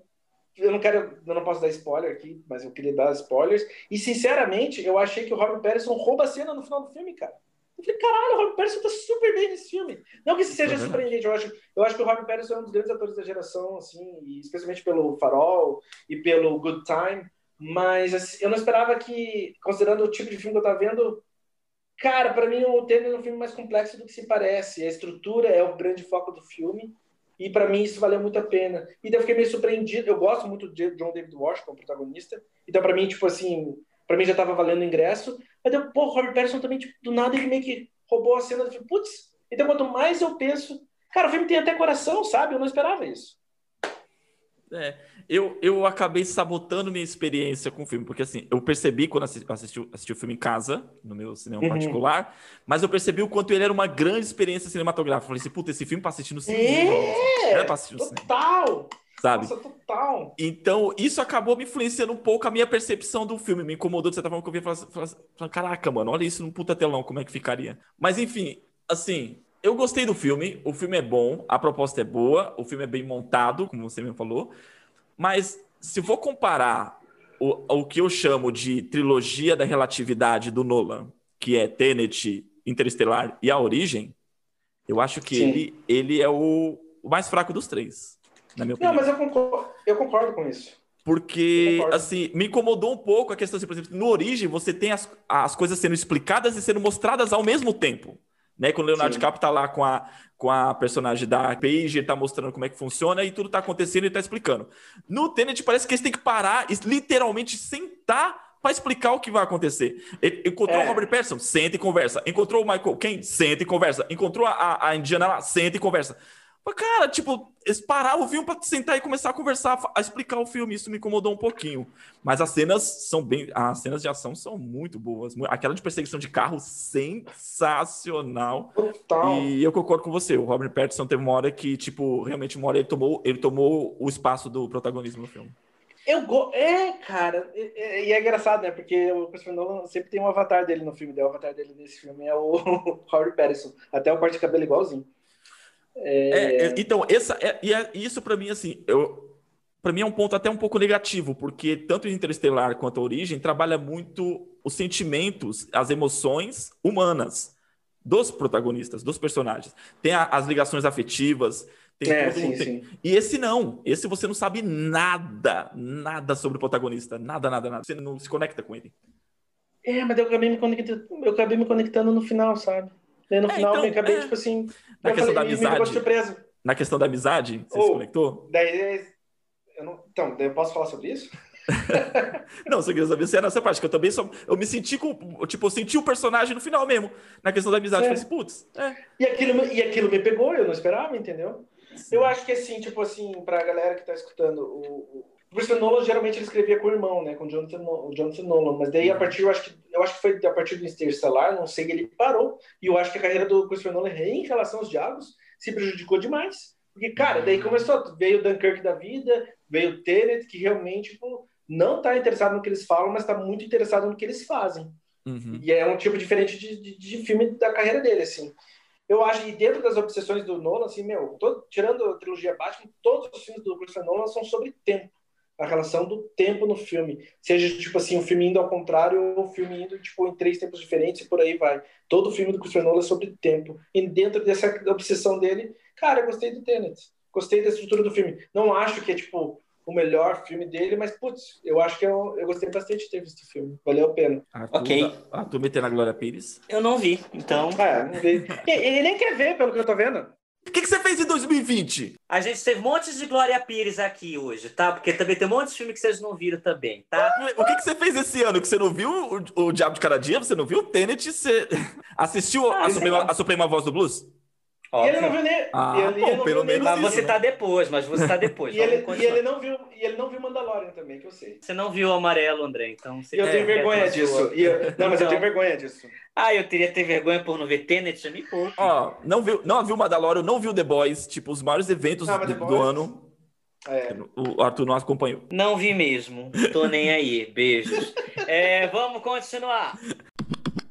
É, o próximo filme que eu quero citar entre os melhores do ano é O Som do Silêncio, Sound of Metal, da Era o Amazon. que eu ia falar, era o que eu ia falar. Agora todo mundo fala junto. Então, é O Som do Silêncio, Sound of Metal, que é o filme da Amazon Studios, protagonizado pelo Riz Ahmed. É, é um filme sobre um baterista de uma banda de metal, que é uma dupla, na verdade, né? Um, um, cara e a namorada, o baterista e a namorada, que é vocalista e guitarrista da banda, que perde a audição e aí ele começa a entrar num mundo completamente novo em relação a isso.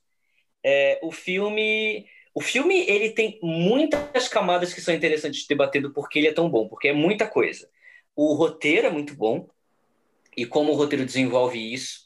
Só que de novo, eu- acho que a narrativa e como a narrativa é construída, falando em cinema, é fenomenal, porque primeiro você tem o design de som sendo trabalhado no filme inteiro para te provocar sentimentos.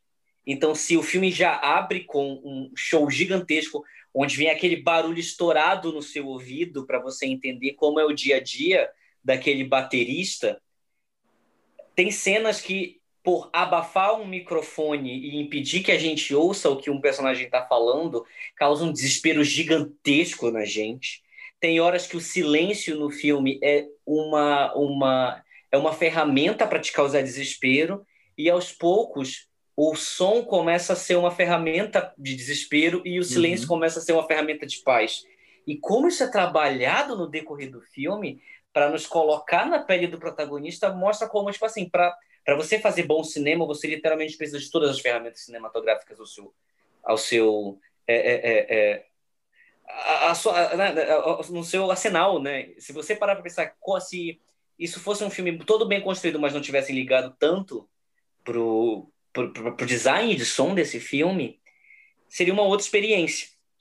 Você tem uma performance antológica do Riz Ahmed, que é um ator fantástico. Assistam The Night Off, por favor. Uhum.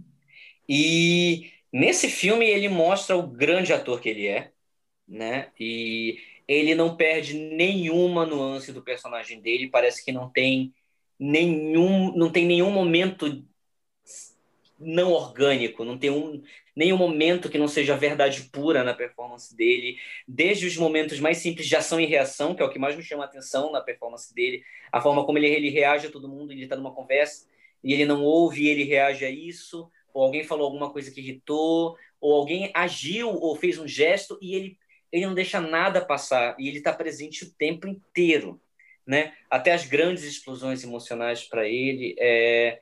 E ao mesmo tempo, como ele trabalha no silêncio sem precisar de muita palavra, só, só de ter o, o, as expressões dele, só de você ter toda a verdade dele ali, ele não precisa explodir, ele não precisa é, é, é, passar muita coisa. É, tem uma cena no final do filme, não vou dar spoiler, mas que se passa numa cama e entre dois personagens, que é uma das coisas mais belas que você vai ver esse ano, justamente pelo nível de intimidade que ela consegue estabelecer entre dois personagens que tem uma intimidade muito forte. E o, o filme é incrível, o filme é incrível. Assistam Sound of Metal, tá disponível na Amazon Prime para todo mundo assistir. É, o Riz Ahmed é um dos grandes favoritos a ser indicado ao Oscar desse ano. Espero que ele seja, porque é realmente uma performance notável. Então, é, é, é um dos meus filmes favoritos do ano. Ele era o, o Sound of Metal, era o próximo filme que eu ia falar sobre. Então, assim, eu concordo com tudo que você falou, mano. Com tudo que você falou. Eu até queria acrescentar, tipo assim, eu gosto da performance do Riz Ahmed, que atores menores, isso não são. Isso é coisa que eu tava lendo sobre o trabalho dele, nem foi coisa que eu pensei sobre, mas eu queria trazer aqui. Que é atores menores teriam se entregado de alguma forma para o melodrama, ou teria ter feito alguma coisa, em certas cenas, ou teria feito alguma coisa muito que fosse chamar a atenção, mas não, não o Riz Ahmed. Nossa, ele, ele não pede sua simpatia, ele não pede sua pena, ele é muito honesto, ele é muito. Uhum. Ele é muito verdadeiro em cena. Então, e é muito, e é muito gostoso você ver esse tipo de trabalho, assim, que não pede só, não fica pedindo, mendigando atenção, assim, sabe? Ele não, ele não faz. Ele é, é muito foda, é muito bonito de ver. É muito honesto. E eu queria também mencionar o coadjuvante, o Paul Rate, o cara que faz o, o dono da comunidade. Ele tem ganhado alguns prêmios, isso me deixou muito feliz, porque eu acho que a atuação dele no filme é espetacular.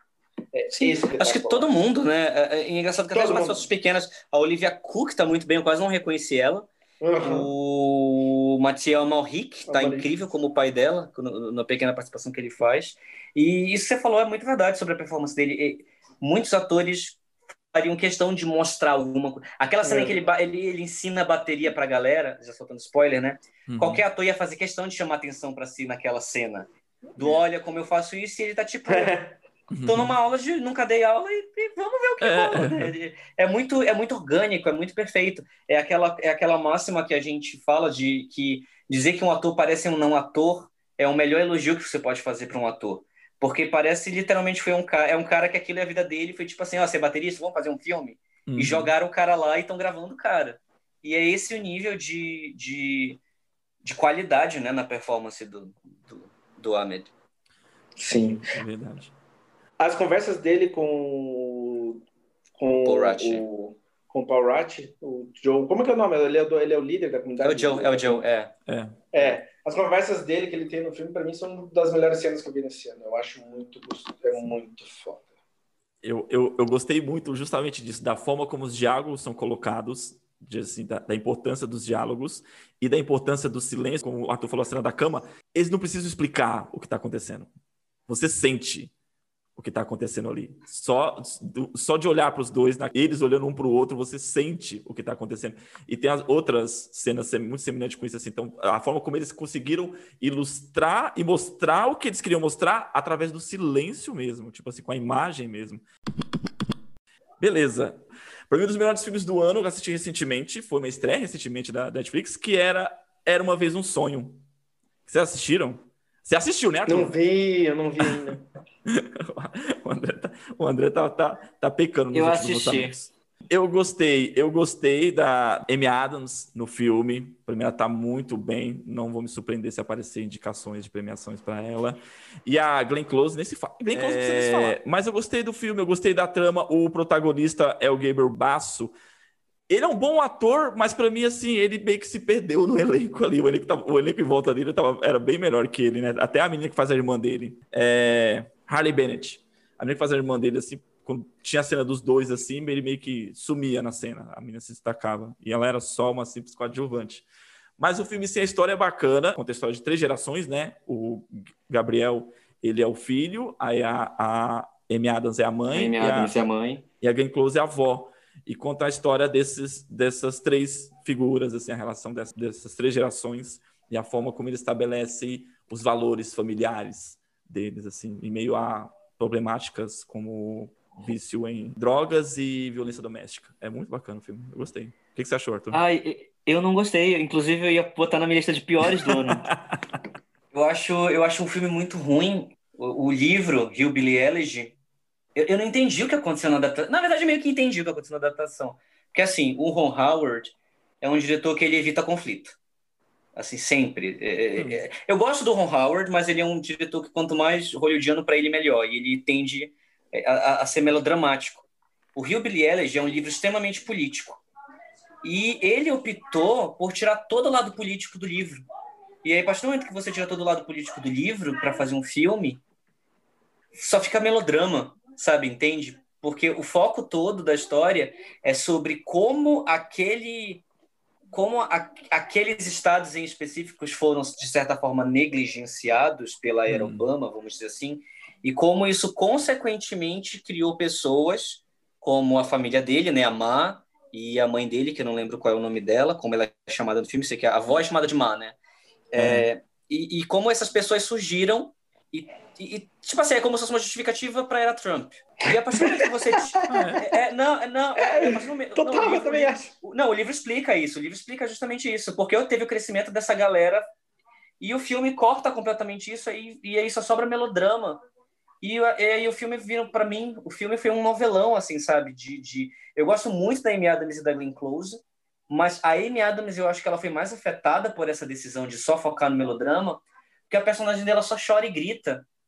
Ué, sabe? é, E aí não- a, não- condição, é a condição da personagem. É, é, exato. Só que aí o, o, o, o, o, Como é que eu posso falar? O material prejudica a atriz nesse meio sentido. Eu acho que a Glenn Close, a Glenn Close, a qualidade de performance dela é inegável. Eu concordo com você, assim, que ela tá absurda no filme. Ela tá bem.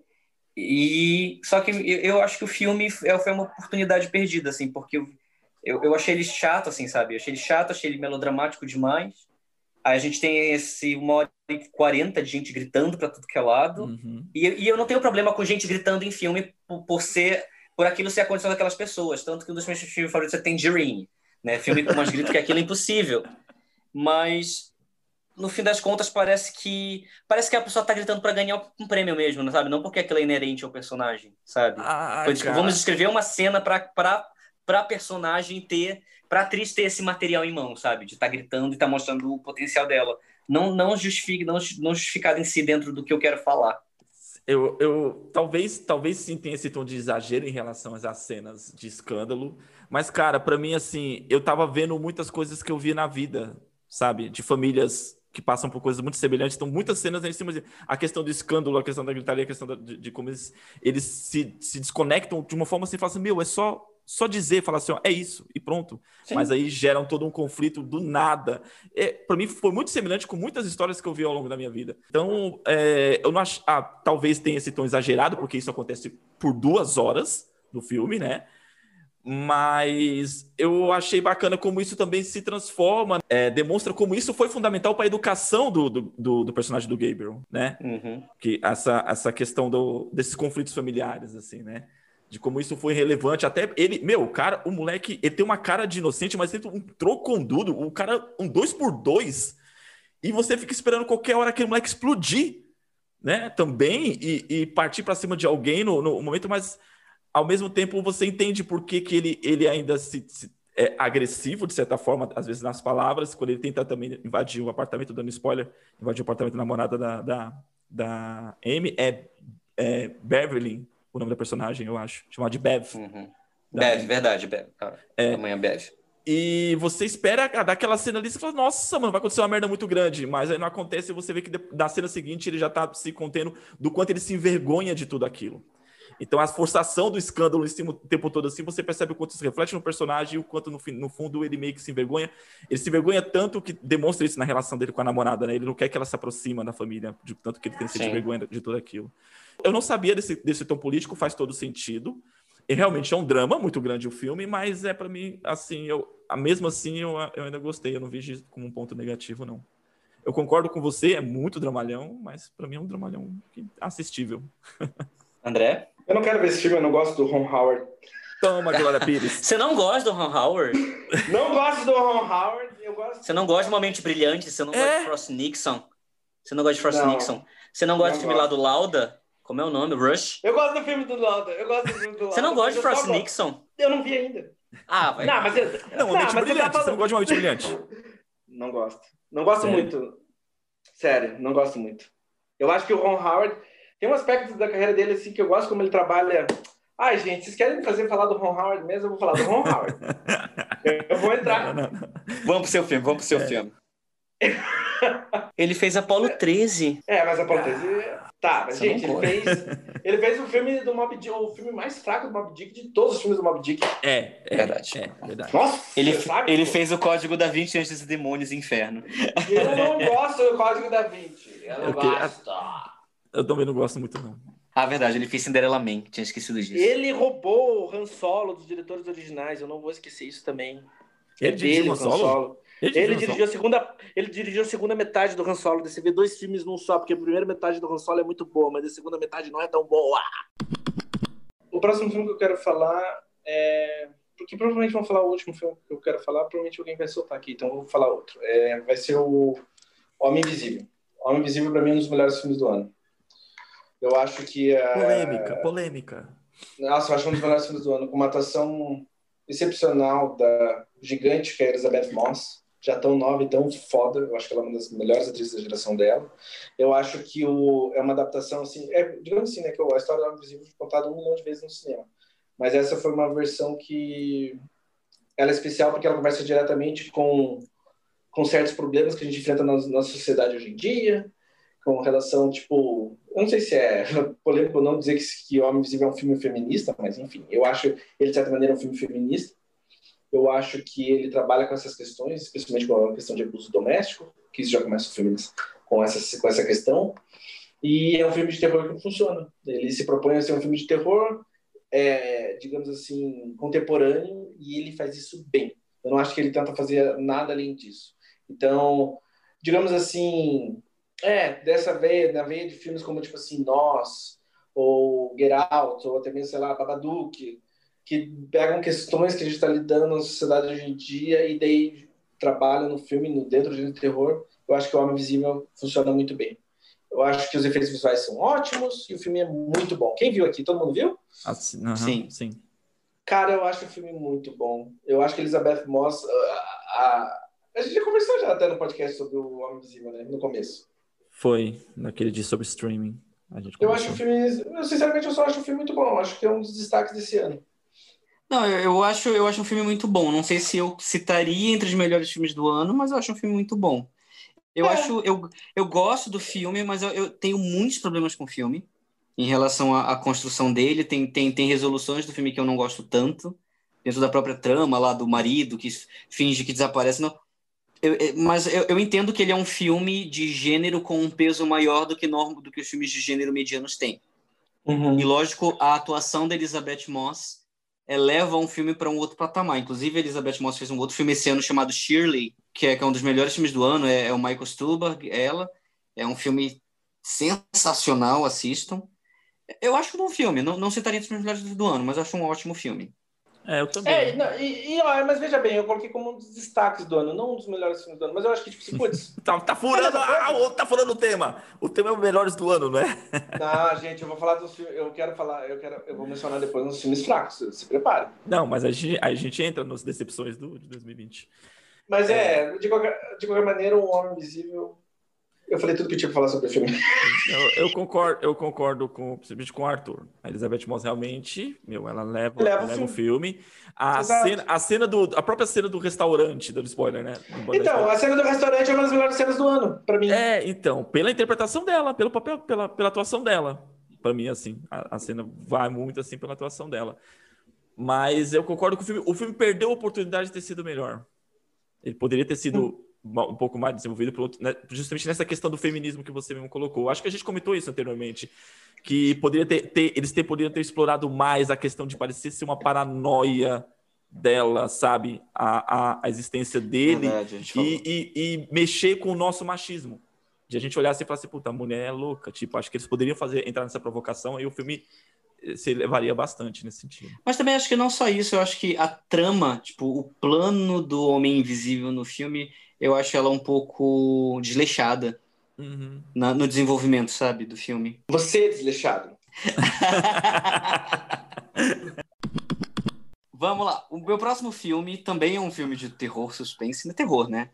Que é um filme da Netflix, que é uma parceria entre, entre é, Reino Unido e Sudão, que é o filme O Que Ficou Para Trás, que é, o título original é His House, que é um filme sobre imigrantes sudaneses que vão para a Inglaterra e no meio do caminho, não é spoiler, se é a sinopse do filme, no meio do caminho a filha, a filha deles morre na, nessa tentativa de travessia, e enquanto eles esperam um, um visto de permanência e tentam se adaptar à Inglaterra, eles começam a, a, a ter indícios de que existe um espírito dentro, da, dentro do lado da casinha onde eles estão hospedados, hospedados bem entre aspas o que ficou para trás é, vem nessa onda do pós-terror de trazer. Na verdade, o terror sempre trouxe isso, né? De, de trazer metáforas sociais e políticas para um, um âmbito mais sobrenatural, mas eles fazem isso com tanta maestria.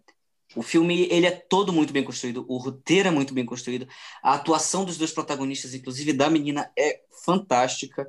A fotografia do filme é um trabalho muito inteligente e é, um filme extremamente político, sem perder, sem deixar cair a bola no quesito terror. É um excelente exemplar de filme de terror, mas ele consegue trazer muitas questões. E não só isso, eu acho que mais do que trazer uma metáfora para, sei lá, ah, depressão, é uma metáfora para depressão, é uma metáfora para para capitalismo, é uma metáfora para machismo. O filme te coloca numa posição de tipo não não só duvidar do que está acontecendo em cena, do tipo ah a, o que está acontecendo é uma metáfora dos demônios que assombram os refugiados.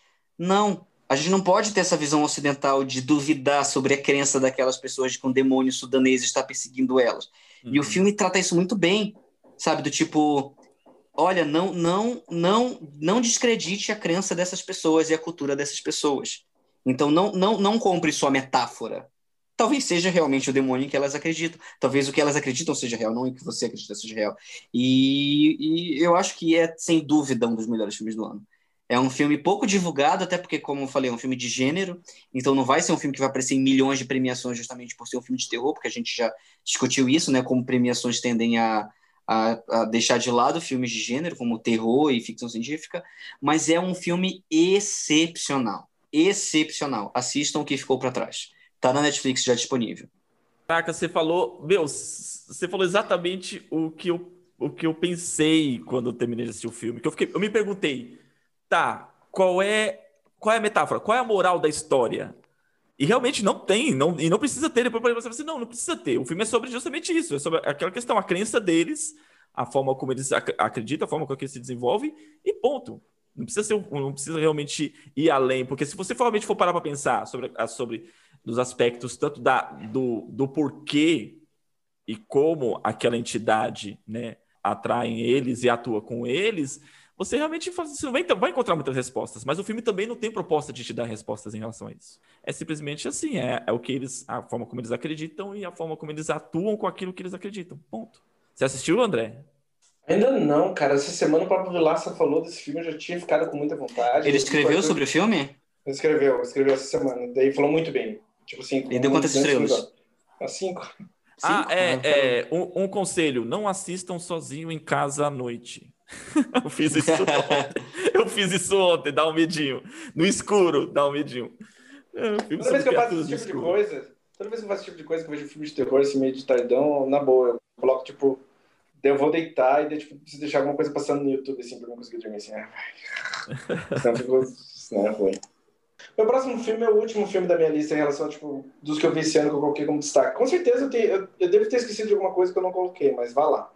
O último filme que eu quero falar sobre é Eu Estou Pensando em Terminar as Coisas, do Charlie Kaufman. Eu acho que tudo. Né? É, estou pensando em terminar com tudo. Estou pensando em terminar com tudo, para mim é um dos melhores filmes do ano e também é um dos filmes mais ambiciosos do ano. Basicamente, o filme é sobre um casal de namorados que está indo visitar os pais do namorado.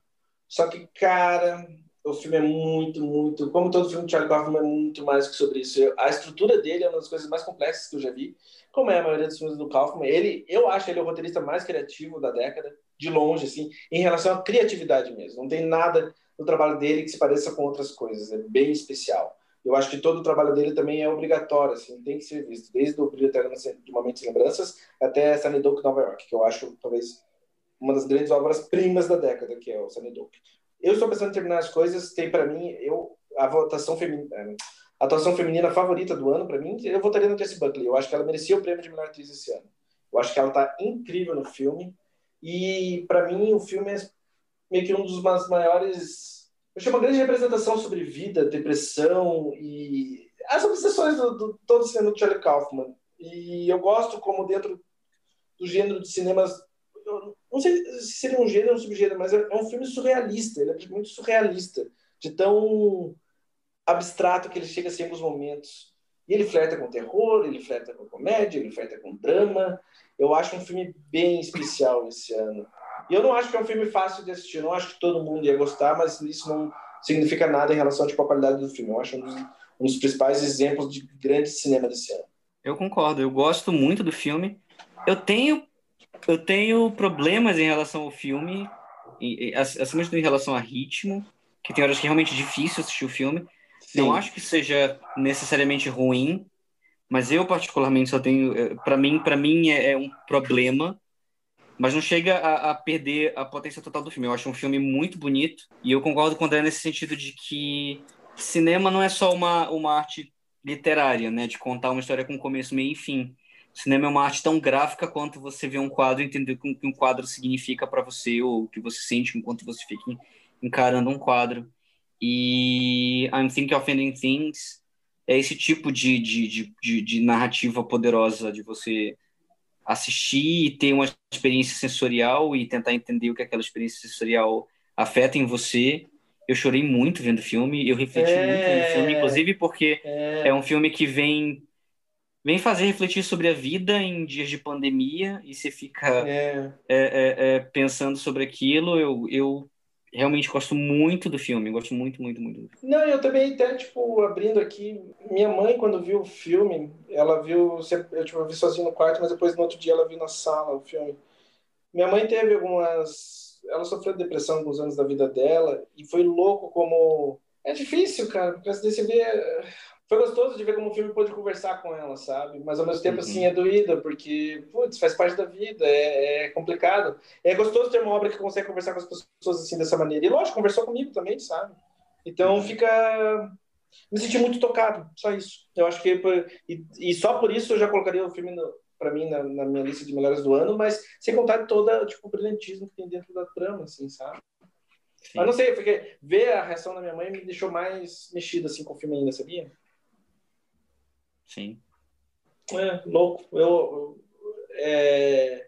Por isso que eu falei, eu acho que é um filme especial. E ele consegue. Ele conversa. É, é, não posso dar spoiler, mas ele conversa sobre algumas coisas, assim, de uma maneira completamente abstrata, mas que deixa tudo muito claro.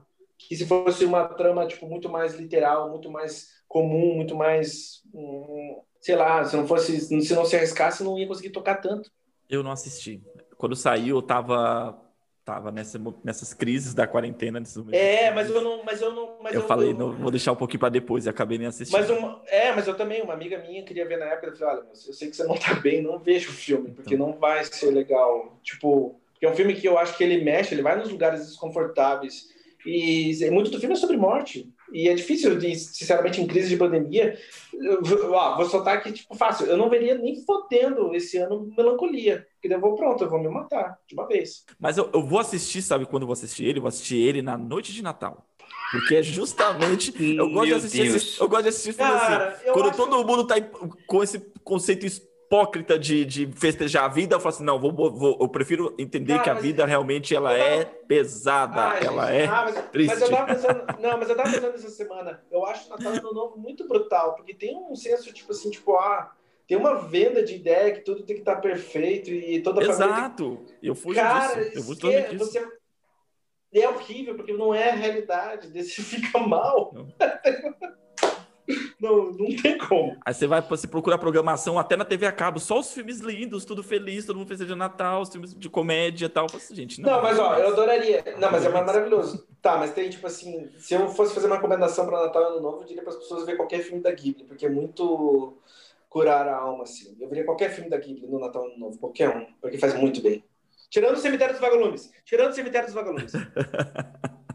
é. Sim, por favor.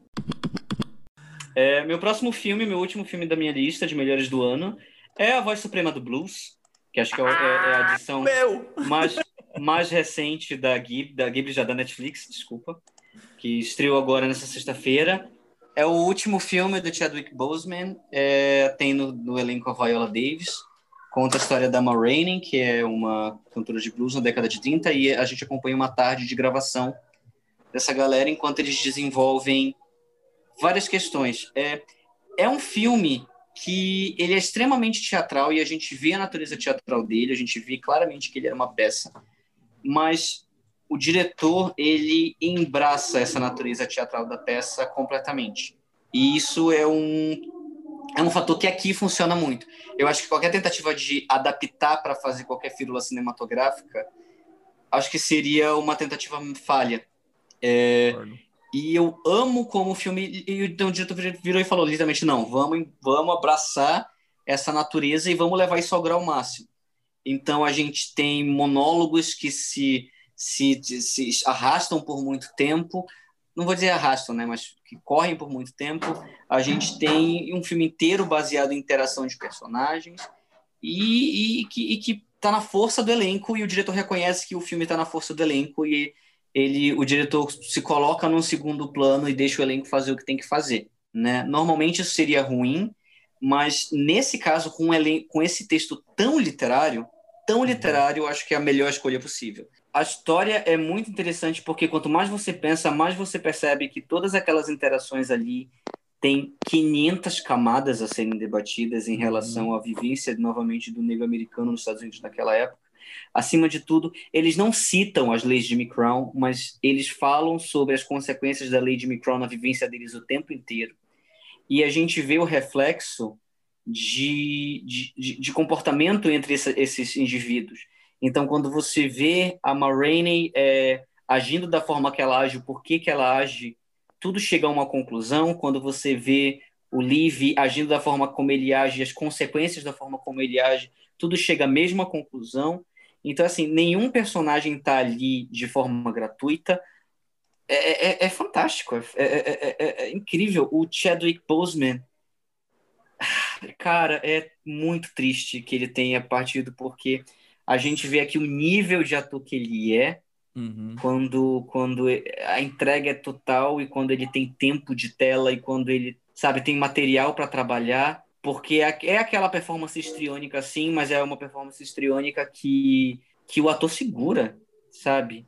A Viola Davis está fenomenal no filme. A, a, a, presença dela tem uma participação menor no filme, só que a presença dela é tão poderosa que não tem como não discutir também que ela é, é, ela é uma co-protagonista ali, de tão forte que é a presença dela em qualquer momento em que ela aparece no filme. E a Voz Suprema do Blues é, é um dos favoritos, né, para tudo de aqui a premiação do ano que vem. A gente falou do The Roy Lindo no começo, né? O Chadwick Boseman é o favorito, talvez, esse ano a ganhar é. o Oscar de melhor ator. E eu realmente, sim, por mais que eu ame a, a, a performance do Roy Lindo e eu concorde com o André que é a performance do ano, se ele perder pro Chadwick, eu vou ficar muito contente, assim. Muita gente falou isso. E falaram é? também que, tipo assim, não seria um prêmio de. Não seria um prêmio de pena, Posto. muito pelo contrário. Não, exato. Exato, não é um prêmio póstumo do tipo, ai, só estamos dando porque ele morreu e nunca mais uhum. vai estar aqui e vai ser tipo, uma oportunidade. Não, ele merece, porque a atuação dele é memorável. É memorável é, vai, vem esse sentimento mesmo, assim, de, de tristeza mesmo. Tipo, eu assisti o filme e falei assim, caraca, mano, puta, esse cara não vai fazer mais nada, né, mano? Cara, é, é, a mesma coisa quando... Ai, que é a mesma triste, coisa meu, de É a mesma coisa quando, quando o Philip Seymour Hoffman morreu, ou quando o Heath Ledger morreu, tipo, atores jovens, mas com, tipo, a carreira inteira pela frente. E fica só a falta que eles vão fazer, sabe? Exato. O cara no ápice, no ápice da carreira, especialmente o Heath Ledger e o Chadwick Boseman. No ápice, você vê, tipo assim, putz, o cara é um gênio, o cara pode fazer qualquer... Ele morre, você fala, meu Deus do céu, merda. É, sobre o filme, eu gostei também muito da escolha né, do, do, diretor de, de, dessa, né, de ir para um lado bem mais teatral. Assim, é baseado numa peça de teatro com o mesmo título, né? O... Uhum. É uma peça do August Wilson, né? ele é um grande Isso. dramaturgo americano. Ele uhum. também escreveu Fences, o como é que ficou? Um, o Limite entre Nós, ficou em português, mas é Fences Exato. o nome com Denzel Washington e Viola Davis. É, é uma puta peça, um grande uhum. dramaturgo americano. Sim. Só que no caso, nesse, nesse Limite Entre Nós, eles, eles, a direção do filme fugiu um pouco dessa, dessa questão mais teatral. Você percebe, tem certos pontos nesse sentido, principalmente dos, dos diálogos, dos monólogos, mas esse da voz suprema do, do blues fica bem mais escancarado, esse conceito. Fica extremamente entregue, assim. E a forma como, né, como Arthur, a premissa do filme é o conflito entre a, a vocalista e o, e o trompetista, e se passa numa tarde ali no, no, estágio de gravação, mas, meu, vem trazendo tantas e tantas coisas, vai levando, não só nos diálogos, mas também nas imagens. O filme começa com duas figuras correndo no escuro. Você imagina do porquê que aquelas, que aquelas figuras estão correndo, mas te levam para um outro para um outro ponto, assim, entendeu? Na questão de, tipo assim, elas não estão correndo para fugir, elas estão correndo de encontro a algo mas ao mesmo tempo a, a, a percepção que a gente tem é que elas estão fugindo de algo. E acho que o filme traz muito nesse sentido quando se fala da, da condição do negro americano, de como o blues ou a arte era também um, mecanismo de fuga de toda a realidade social deles, né? Eles faziam da arte a sua redenção. Eu não vi ainda esse filme, então Ah, eu meu não Deus. posso falar. Você não viu a voz suprema do blues? O que, que você Não, tá fazendo nas não. últimas semanas? Aí falam de Diz pra mim. Aí falam de mim. Mas assim, mas ele perdeu todos os últimos lançamentos. Tava vendo filme antigo e eu vendo série, então eu não vi. Cara, o último filme que eu vi, aliás, por sinal tava perto aqui, foi um filme do Michael Keaton. O Michael Keaton tinha dirigido um filme, então eu falei, nossa, preciso ver o filme que o Michael Keaton dirigiu, e é muito bom. Tá, então assim, vamos agora vamos pros, pros... Eu não quero nem me estender muito, porque eu só quero falar, tipo, de meio que um filme mediano e uma decepção. Isso só, eu tô satisfeito. Então, a decepção é a atual, né? Que com certeza você vai falar é do Monk. Tá, não, não, não, não. não. Ah! Tá, mas a gente pode começar? Então, Vai, Pode André. começar? Vai, pode, Pode. começar. Vamos falar, vamos falar dos- das decepções de 2020. É louco, porque, tipo assim, Mank era um dos filmes que eu mais queria ver desde que foi anunciado. O David Fincher é um dos meus diretores favoritos. É tipo um projeto dos sonhos, é- é- não tem nem o que pensar, assim, sabe? Tipo, meu, é o David Fincher falando sobre a realização do Cidadão Kane. Nossa, tudo pra mim. Eu amo Cidadão Kane, eu realmente acho tipo, um dos grandes pilares do cinema. Só que, cara, Mank não é tão bom. Mank é um filme ok. E assim, eu não consigo imaginar como que eu tô falando isso sobre o filme do David Fincher. É louco. Às vezes parece que quanto mais pessoal o material é pro Fincher, tipo assim, pessoal mesmo, literalmente, o pai dele escreveu o filme. Quanto mais emocional, quanto mais nostálgico for, pior é o filme dele, porque eu também não gosto do Benjamin Button. Eu acho o Benjamin Button um filme muito fraco, eu não gosto. Bem que eu acho ok, eu acho um filme bom. Eu acho que o Gary Oldman realmente está muito bem. Eu acho que a Amanda Seyfried merece ser indicada ao Oscar. Só que assim, cara, não sei, o filme só não foi pra mim. Eu acho que o roteiro é meio problemático. Em relação aos fatos, é mais problemático ainda, porque eu acho que o Orson Welles foi muito mais se dando meio que na realidade o Orson Welles apoiou muito mais o, o roteirista do filme do que o, o filme deixa fica dizendo, mas isso tem, em, tem a ver com a, digamos assim, com a teoria que a crítica, a Pauline Kael, nos anos 70, escreveu uma teoria do autor e criticou muito o Cidadão Kane, mas não era necessariamente assim. Na história real, o Orson Welles é um cara legal, ele apoiou o roteirista, e não é muito isso que o filme conta. Então, tipo assim, cara, e é louco, porque o elenco do, pra mim, o elenco do Mank é um dos melhores elencos da história. Só tem gente excepcional no filme, e mesmo assim o filme não é tão bom. Eu acho que a cena final é espetacular. Eu gosto muito do confronto que acontece no final do filme, mas. Puxa vida. Eu acho que a decepção, talvez a, a, a do Arthur também tenha sido, é, de que a gente esperava ver um filme sobre o Monk. E a gente não viu um filme sobre o Monk. A gente viu. É um filme que fala sobre a Hollywood, uma visão de Hollywood da década de 30. Ponto. Não é um filme sobre o Cidadão Kane, não é um filme sobre o roteiro, não é um filme sobre, sobre o roteirista. Eu acho que a maior decepção foi essa, entendeu? E para mim o filme, assim, eles focaram muito nessa de mostrar essa Hollywood do, dos anos 30, que deixou os personagens meio de lado. Então os personagens, alguns são muito caricatos, outros são, sabe, assim, meio vazios. E tem muito clichês, assim, também no filme. Você falou que o filme, é, o filme foi roteirizado pelo pai do David Fincher. É, o, pai, Fincher. o pai do David Fincher Jack morreu, morreu há 10 anos atrás, não foi? Foi. Sim. E o filme, tra o filme traz uma discussão meia, faz uma, uma, uma analogia a algumas questões atuais. Então o roteiro realmente ele foi, ele foi refeito, não foi? Então, o filme, o roteiro foi refeito. É, tem um outro roteirista, não tô lembrando agora É. o nome dele. Eric Roth. Que Eric Roth. Isso, que participou, que reescreveu, na verdade, o roteiro e não foi acreditado. É, que é toda, que é toda a discussão do filme. Igual que é aconteceu toda- com o Cidadão Kane. É o Interception, tipo. Cara, então é, é, fica meio assim, sabe? Enfim, a hipocrisia. Pois é. Então, É o meme enfia a hipocrisia em filme. a minha sensação é que eu tava assistindo um filme do Sam Raimi. Meu, meu problema. Sam Raimi faria um filme muito melhor. Digo, digo.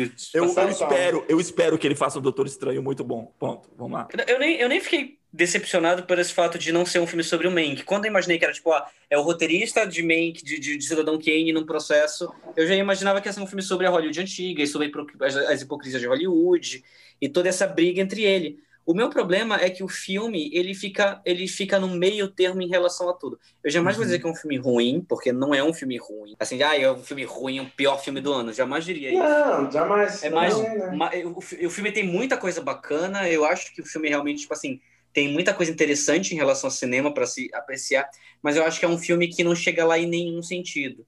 Porque ele tenta ser um filme sobre sobre a Hollywood antiga, mas ele não ele, ele faz isso de uma forma tão caricatural que você não consegue levar nada a sério. Ele tenta ser um filme político, mas ele é tão didático e tão condescendente com o público que você não consegue levar Tipo assim, você fica, beleza, entendi as, metá as, as metáforas com o mundo atual, mas e daí? Ele uhum. tenta ser um filme sobre o personagem, mas todos os personagens são tão rasos que você não liga para o que está acontecendo na tela. Ah, a, a, enfermeira teve um namorado que sumiu na guerra, foda-se. Ah, uhum. e o Mank é alcoólatra, foda-se. Isso, é. isso, nada tem consequência do que acontece na tela sabe? Ai, porque o Mank tem um problema com a mulher dele, porque ele se distancia, porque ele bebe não tem, isso não tem peso. Ai, mas porque o Cécil Maio e fulano fazem isso com o filme? Não entendo as consequências disso. A única coisa que realmente eles conseguem desenvolver narrativamente é um perdão gigantesco com a atriz que a Amanda Seyfried faz, que eu esqueci agora o nome dela. Que... Marion Davis. Isso. É, é, é eles fazem realmente uma grande retratação com a Marion Davis, e por isso que ela é a personagem mais complexa e mais interessante do filme inteiro, mas de resto o filme fica numa superfície em tudo que ele se propõe, e é engraçado porque todo filme do David Fincher, tem filmes do David Fincher que todo mundo ama que eu não gosto, eu não gosto de é, Os Homens que Não Amavam as Mulheres, muita gente ama, eu não gosto do filme, mas todo filme do David Fincher, por mais, por mais que você não goste, tem gente que acha ele autoindulgente, é, conheço muita gente que não gosta de Gone Girl, uma coisa que você não pode negar é que, tecnicamente, os filmes dele são perfeitos. Todos, até Benjamin Button, os filmes dele são absurdamente bonitos. E até aqui parece que teve uma preguiça em desenvolver as coisas, sabe?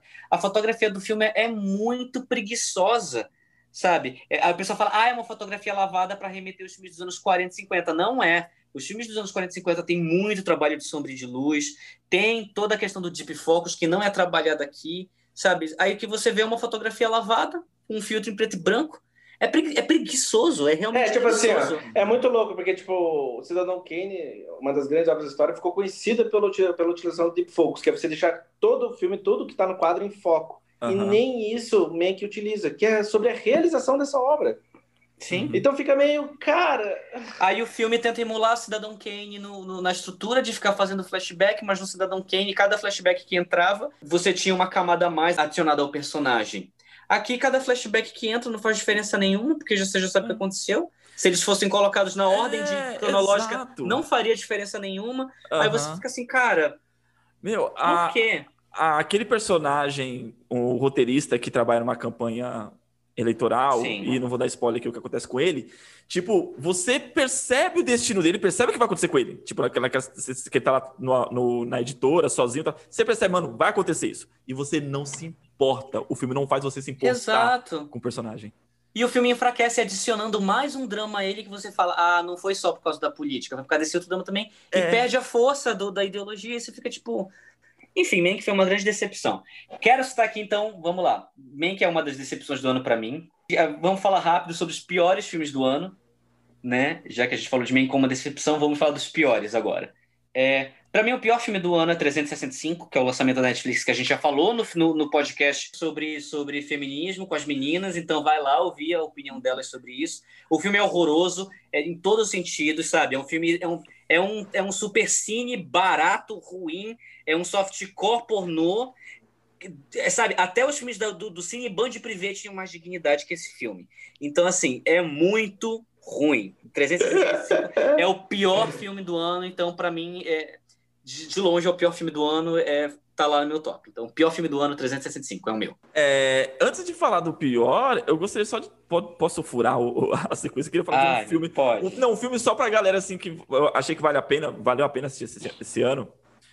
Que foi um filme The Way Back, com o Ben Affleck. Nossa, é muito bom. Eu gostei muito. Eu achei o Ben Affleck, ele tá ali no ápice da, da, da sua carreira ali, sabe? A atuação dele tá pai, incrível. Esse pai é o filme mais pessoal dele, da carreira Exato. Dele. Isso que eu ia falar, tem uma questão, o personagem tem uma questão com, com alcoolismo e né, a gente sabe que o Ben Affleck também, também teve uma questão. Então, acho que isso trouxe uma certa camada pessoal pro personagem. E o filme fala de um, um considerado fenômeno do basquete, né?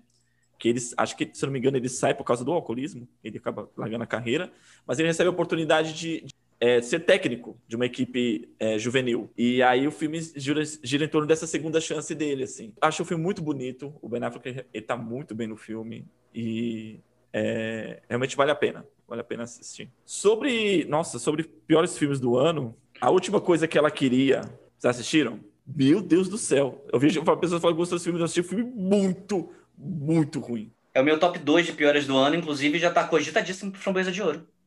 Qual que é esse? é? Qual que é esse? Qual que é? É. Qual que é? É com a Anne Hathaway e com o Ben, Com a Ben. Affleck. E com Ben Affleck. Ben Affleck e Anne Hathaway, é, Ah, ela é uma jornalista e ela... Isso. Sim. E Netflix também. E Netflix também. Você vê o elenco. A Anne Hathaway, Ben Affleck, o William Defoe, ele, ele até tá bem no filme, né? O Toby Jones, mas o filme é muito, muito ruim, sabe? De tudo. Sim. Se ele, se ele ganhar o Framboesa, vou aplaudir, de pé. Expectativas para 2020. Vamos lá. O que, que vocês... 21, né? E Oh, um... perdão. 21, 21, perdão. Não vem repetir esse ano de novo, não. Pelo amor de Vamos Deus, não. Minhas grandes expectativas para o ano que vem, além de grandes obras do cinema que estão vindo, como, por exemplo, tem o novo filme do Paul Schrader, tem o novo filme do Paul Thomas Anderson, dependendo como for, tem até o novo filme do Spielberg. Então, tem grandes obras para vir no ano que vem.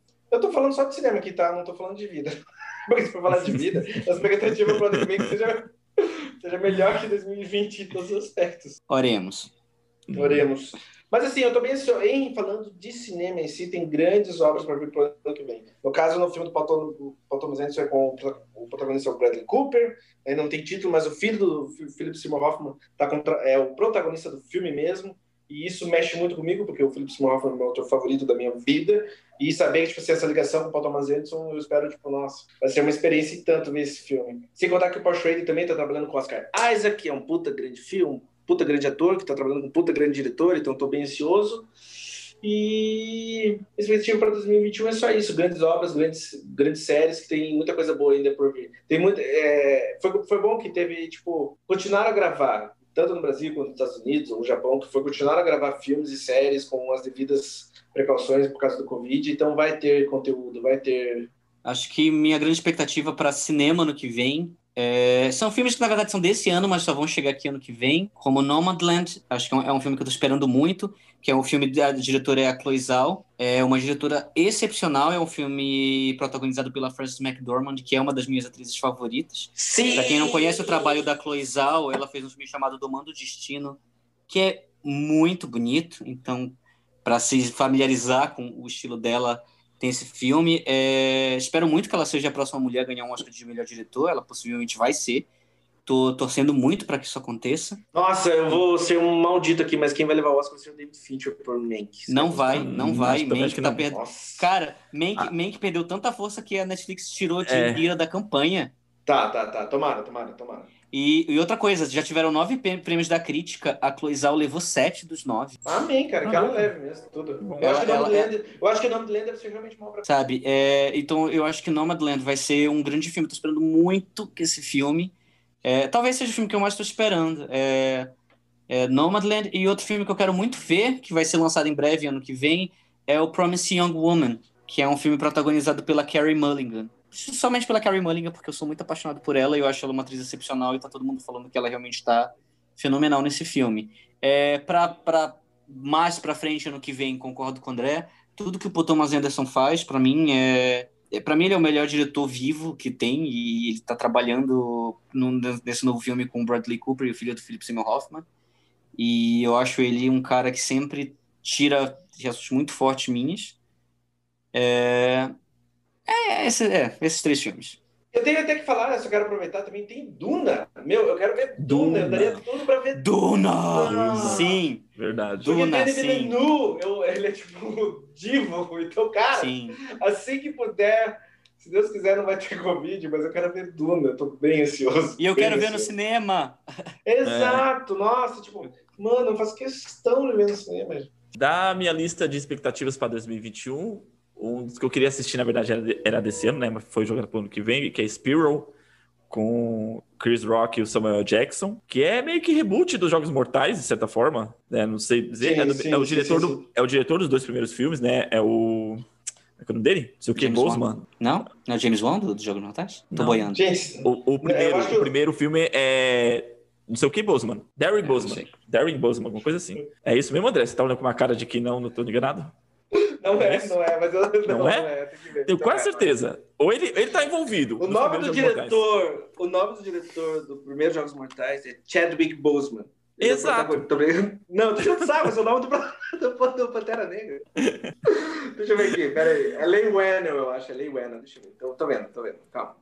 É, James Ah, não, Wan. não, não. É, não, o, o, É o James dire- Wan, tô certo. É, então, o diretor, o diretor que eu. E, o- e o James Wan não, não dirige esse novo Jogos Mortais. Não, não é ele. dirige. É o diretor dos, do- dos, dos dois últimos. Ah, tá. Mas só É, que vai ser um reboot, vai ser um reboot. vai ser um reboot. Eu fiquei curioso por ser, por- pelo, pelo clima do filme, ser um filme do Chris Rock, né? Ele não atua com esse tipo, não trabalha com esse É, mas ele fez, ele, é, mas ele fez Fargo esse ano, que é drama, e daí agora também tá no saldo aí. né? Ah, é? Uhum, ele tá, tipo, flertando mais com esse tipo de material, que é legal. Tem, tipo assim, eu, eu gosto quando os atores fogem do seu, tipo assim, da casinha. É, e um dos filmes que eu tô, que eu tô ansioso pra 2021 é, não é por ser um filme da Marvel, mas por causa da diretora, da Chloe Zhao. Eu tô interessado nos Eternos, porque pra mim, eu tô louco pra assistir o filme que ela fez com a. Esse ano que ganhou o, o, o Veneza, né? O prêmio de Veneza. Qual é o nome do filme? É Nomadland, é o que- foi o que eu citei, é o Nomadland. Eu acabei de falar. É, exato. Eu- Mas é com a, qual é o nome da atriz É que eu que faz. A, É a Frances protagonista. McDormand. Isso, o filme com a, com a Frances McDormand. Eu quero assistir ele também e eu quero ver como é que ela se sai também no, no filme Eternos. Eu tô torcendo muito pela carreira dela. A verdade é essa. Tô torcendo muito pela carreira dela e eu tô ansioso pra pra ver os trabalhos dela no ano que vem. Pois é, oremos para que ela ganhe o Oscar ano que vem, né? Vai ser a segunda mulher a ganhar. Primeira, a primeira Amém. mulher asiática a ganhar também, em qualquer. Exato. Aí tem outras, outras coisinhas pops, tipo Missão Impossível 7. Missão Impossível pra mim é sempre um bom filme pra se assistir no cinema. Matrix 4. Inclusive, inclusive, nós tivemos o, o- um, um preview de Missão Impossível essa semana, né? Com Você viu? o Tom Cruise explodindo com todo mundo. Tom Cruise, Tom Cruise. Meu Deus. Cara, pior que é louco. Tipo assim, cara, a tratativa não tá certa, mas faz muito sentido o que ele tá falando. Tipo, meu, usa Cara. máscara. Se você não usar a máscara, fecha o filme. E eu não vou fechar o filme. Tom Cruise, meu, modo pistola total, mano. Sim. Mas é, Mano. Mas ele tá, pior que ele tá certíssimo, mas triste que mano, o cara tá, o cara tá certo. é horrível. é- o jeito que ele tá falando é horrível, mas ele tá falando real. Se alguém pegar, vai Sim. morrer, vai fechar o filme. Ó, eu quero falar três coisinhas. O nome do diretor dos Jogos Mortais novo é Darren Lynn Lynn Boseman. Boseman. Bom, isso mesmo. A segunda coisa que eu ia falar era que, em secreto, eu meio cara, os irmãos Coen, Joe Coen gravou Macbeth com a Frances McDormand e com o Denzel Washington. E Hum. não tem imagem desse filme, não tem trailer, mas eles gravaram um fucking Macbeth. Eu espero que. Minha expectativa para o ano que vem é que saia alguma coisa, porque eu quero saber, tipo assim. Tanto é que, tipo assim, ó, quando o, Denzel Washington foi, teve tipo, a homenagem da carreira, os irmãos Coen estavam lá, a Frances McDormand estava lá. Eu acho que esse filme já foi até gravado, sabe? E quem vai lançar vai ser a A24. Então eu tô bem ansioso para esse filme. E a terceira coisa que eu ia falar, que minha expectativa para o ano que vem, é que certas indústrias, seja tipo assim, bares, é, motel, ah, é, tipo, cara, cinema, eu acho que depois da pandemia elas vão dar um pulo gigantesco. Eu acho que vai ter muito filho de 2021 e 2022. Porque eu acho que a galera vai surtar quando poder sair pra, de Sim. casa e poder aproveitar o mundo. Eu acho que certas indústrias vão dar um boom gigante. Então, gente, se vocês quiserem comprar um motel, agora é fucking hora. Mas, Leandro, É. continua para os seus filmes. Vai lá. É, então, um que também foi adiado, logo no comecinho da pandemia foi adiado o filme, ficou pro ano passado, pro ano que vem, é Um Lugar Silencioso 2. Eu também tava na expectativa de Sim, verdade. né? Eu acho que vai ser sensacional. E dois filmes que eu sei que o André também tá querendo assistir. Eu não, é o André, tá? É Velozes Furiosos 9 e Godzilla vs. Kong. Meu, eu quero ver com o Velozes Furiosos 9. Cara, ele voa com um fucking carro. Ele faz tipo um gancho de Batman e ele derrapa no ar no carro. E o John Cena, o John Cena é o, é o vilão. Eu tô fugindo disso aí. É, é isso. Meus filmes, minhas expectativas são. E de série. A gente, falou, a gente não fez expectativas de série, né? Mas eu queria pontuar É. uma coisa. Eu queria pontuar uma coisa que tem a fazer uma ligação com o que a gente falou no início sobre os filmes que você estava falando do, do, do Spike Lee e do o documentário do Amarelo. É, a Disney, ela é, anunciou aí seus catálogos de lançamento para os próximos anos. E colocou entre esses títulos um produto que eu falei assim: meu, ninguém tá falando sobre isso, ninguém tá falando da, da- da- do quanto é simbólico o que vai ser feito. Tipo, o legado do Homem de Ferro vai ser a Coração de Ferro.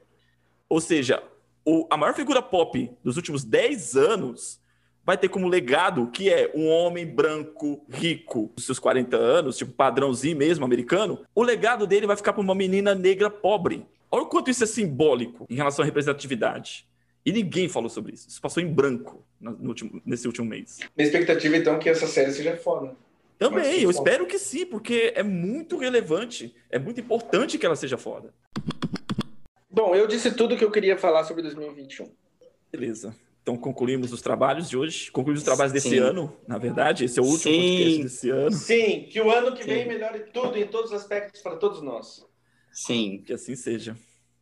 Galera, eu quero agradecer a todo mundo que acompanhou a gente durante esse ano. Eu sei que 2020 foi um ano difícil para muita gente, para quase todo mundo, né? Eu falo quase todo mundo porque teve gente que falou comigo que teve um ano muito bom financeiramente, etc. Mas não, não se dá o direito de, de, de dizer que o ano foi bom. Mas lá no fundo o ano foi bom para algumas pessoas. Mas para a grande maioria foi um ano bem ruim. É, E eu fico contente que a gente teve a oportunidade de dedicar um pouquinho do nosso tempo para entreter. A gente faz isso para quem está ouvindo, né? A gente não faz um podcast só para conversar entre a gente, também para conversar entre a gente, matar saudade e trocar opinião de cinema com gente que gosta de falar de cinema. Mas a gente faz isso para vocês ouvirem também. E eu quero agradecer muito a todo mundo que ouviu. Eu quero dizer que é uma honra poder fazer isso por vocês e obrigado por fazer isso pela gente também.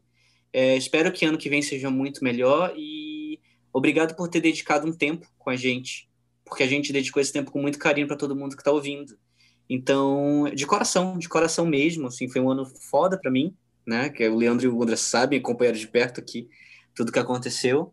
Então, poder é, trazer um pouco mais de leveza para o nosso dia a dia, falando de um assunto que a gente gosta tanto, que é cinema, e incluindo outros assuntos que são importantes para a gente, como diversidade, como, como super-heróis, como coisas que a gente gosta, né? É, é muito gostoso a gente poder tirar um pouco a cabeça de tudo que está acontecendo para deixar as coisas leves falando do que a gente gosta, não perdendo a importância de tudo que está acontecendo no mundo.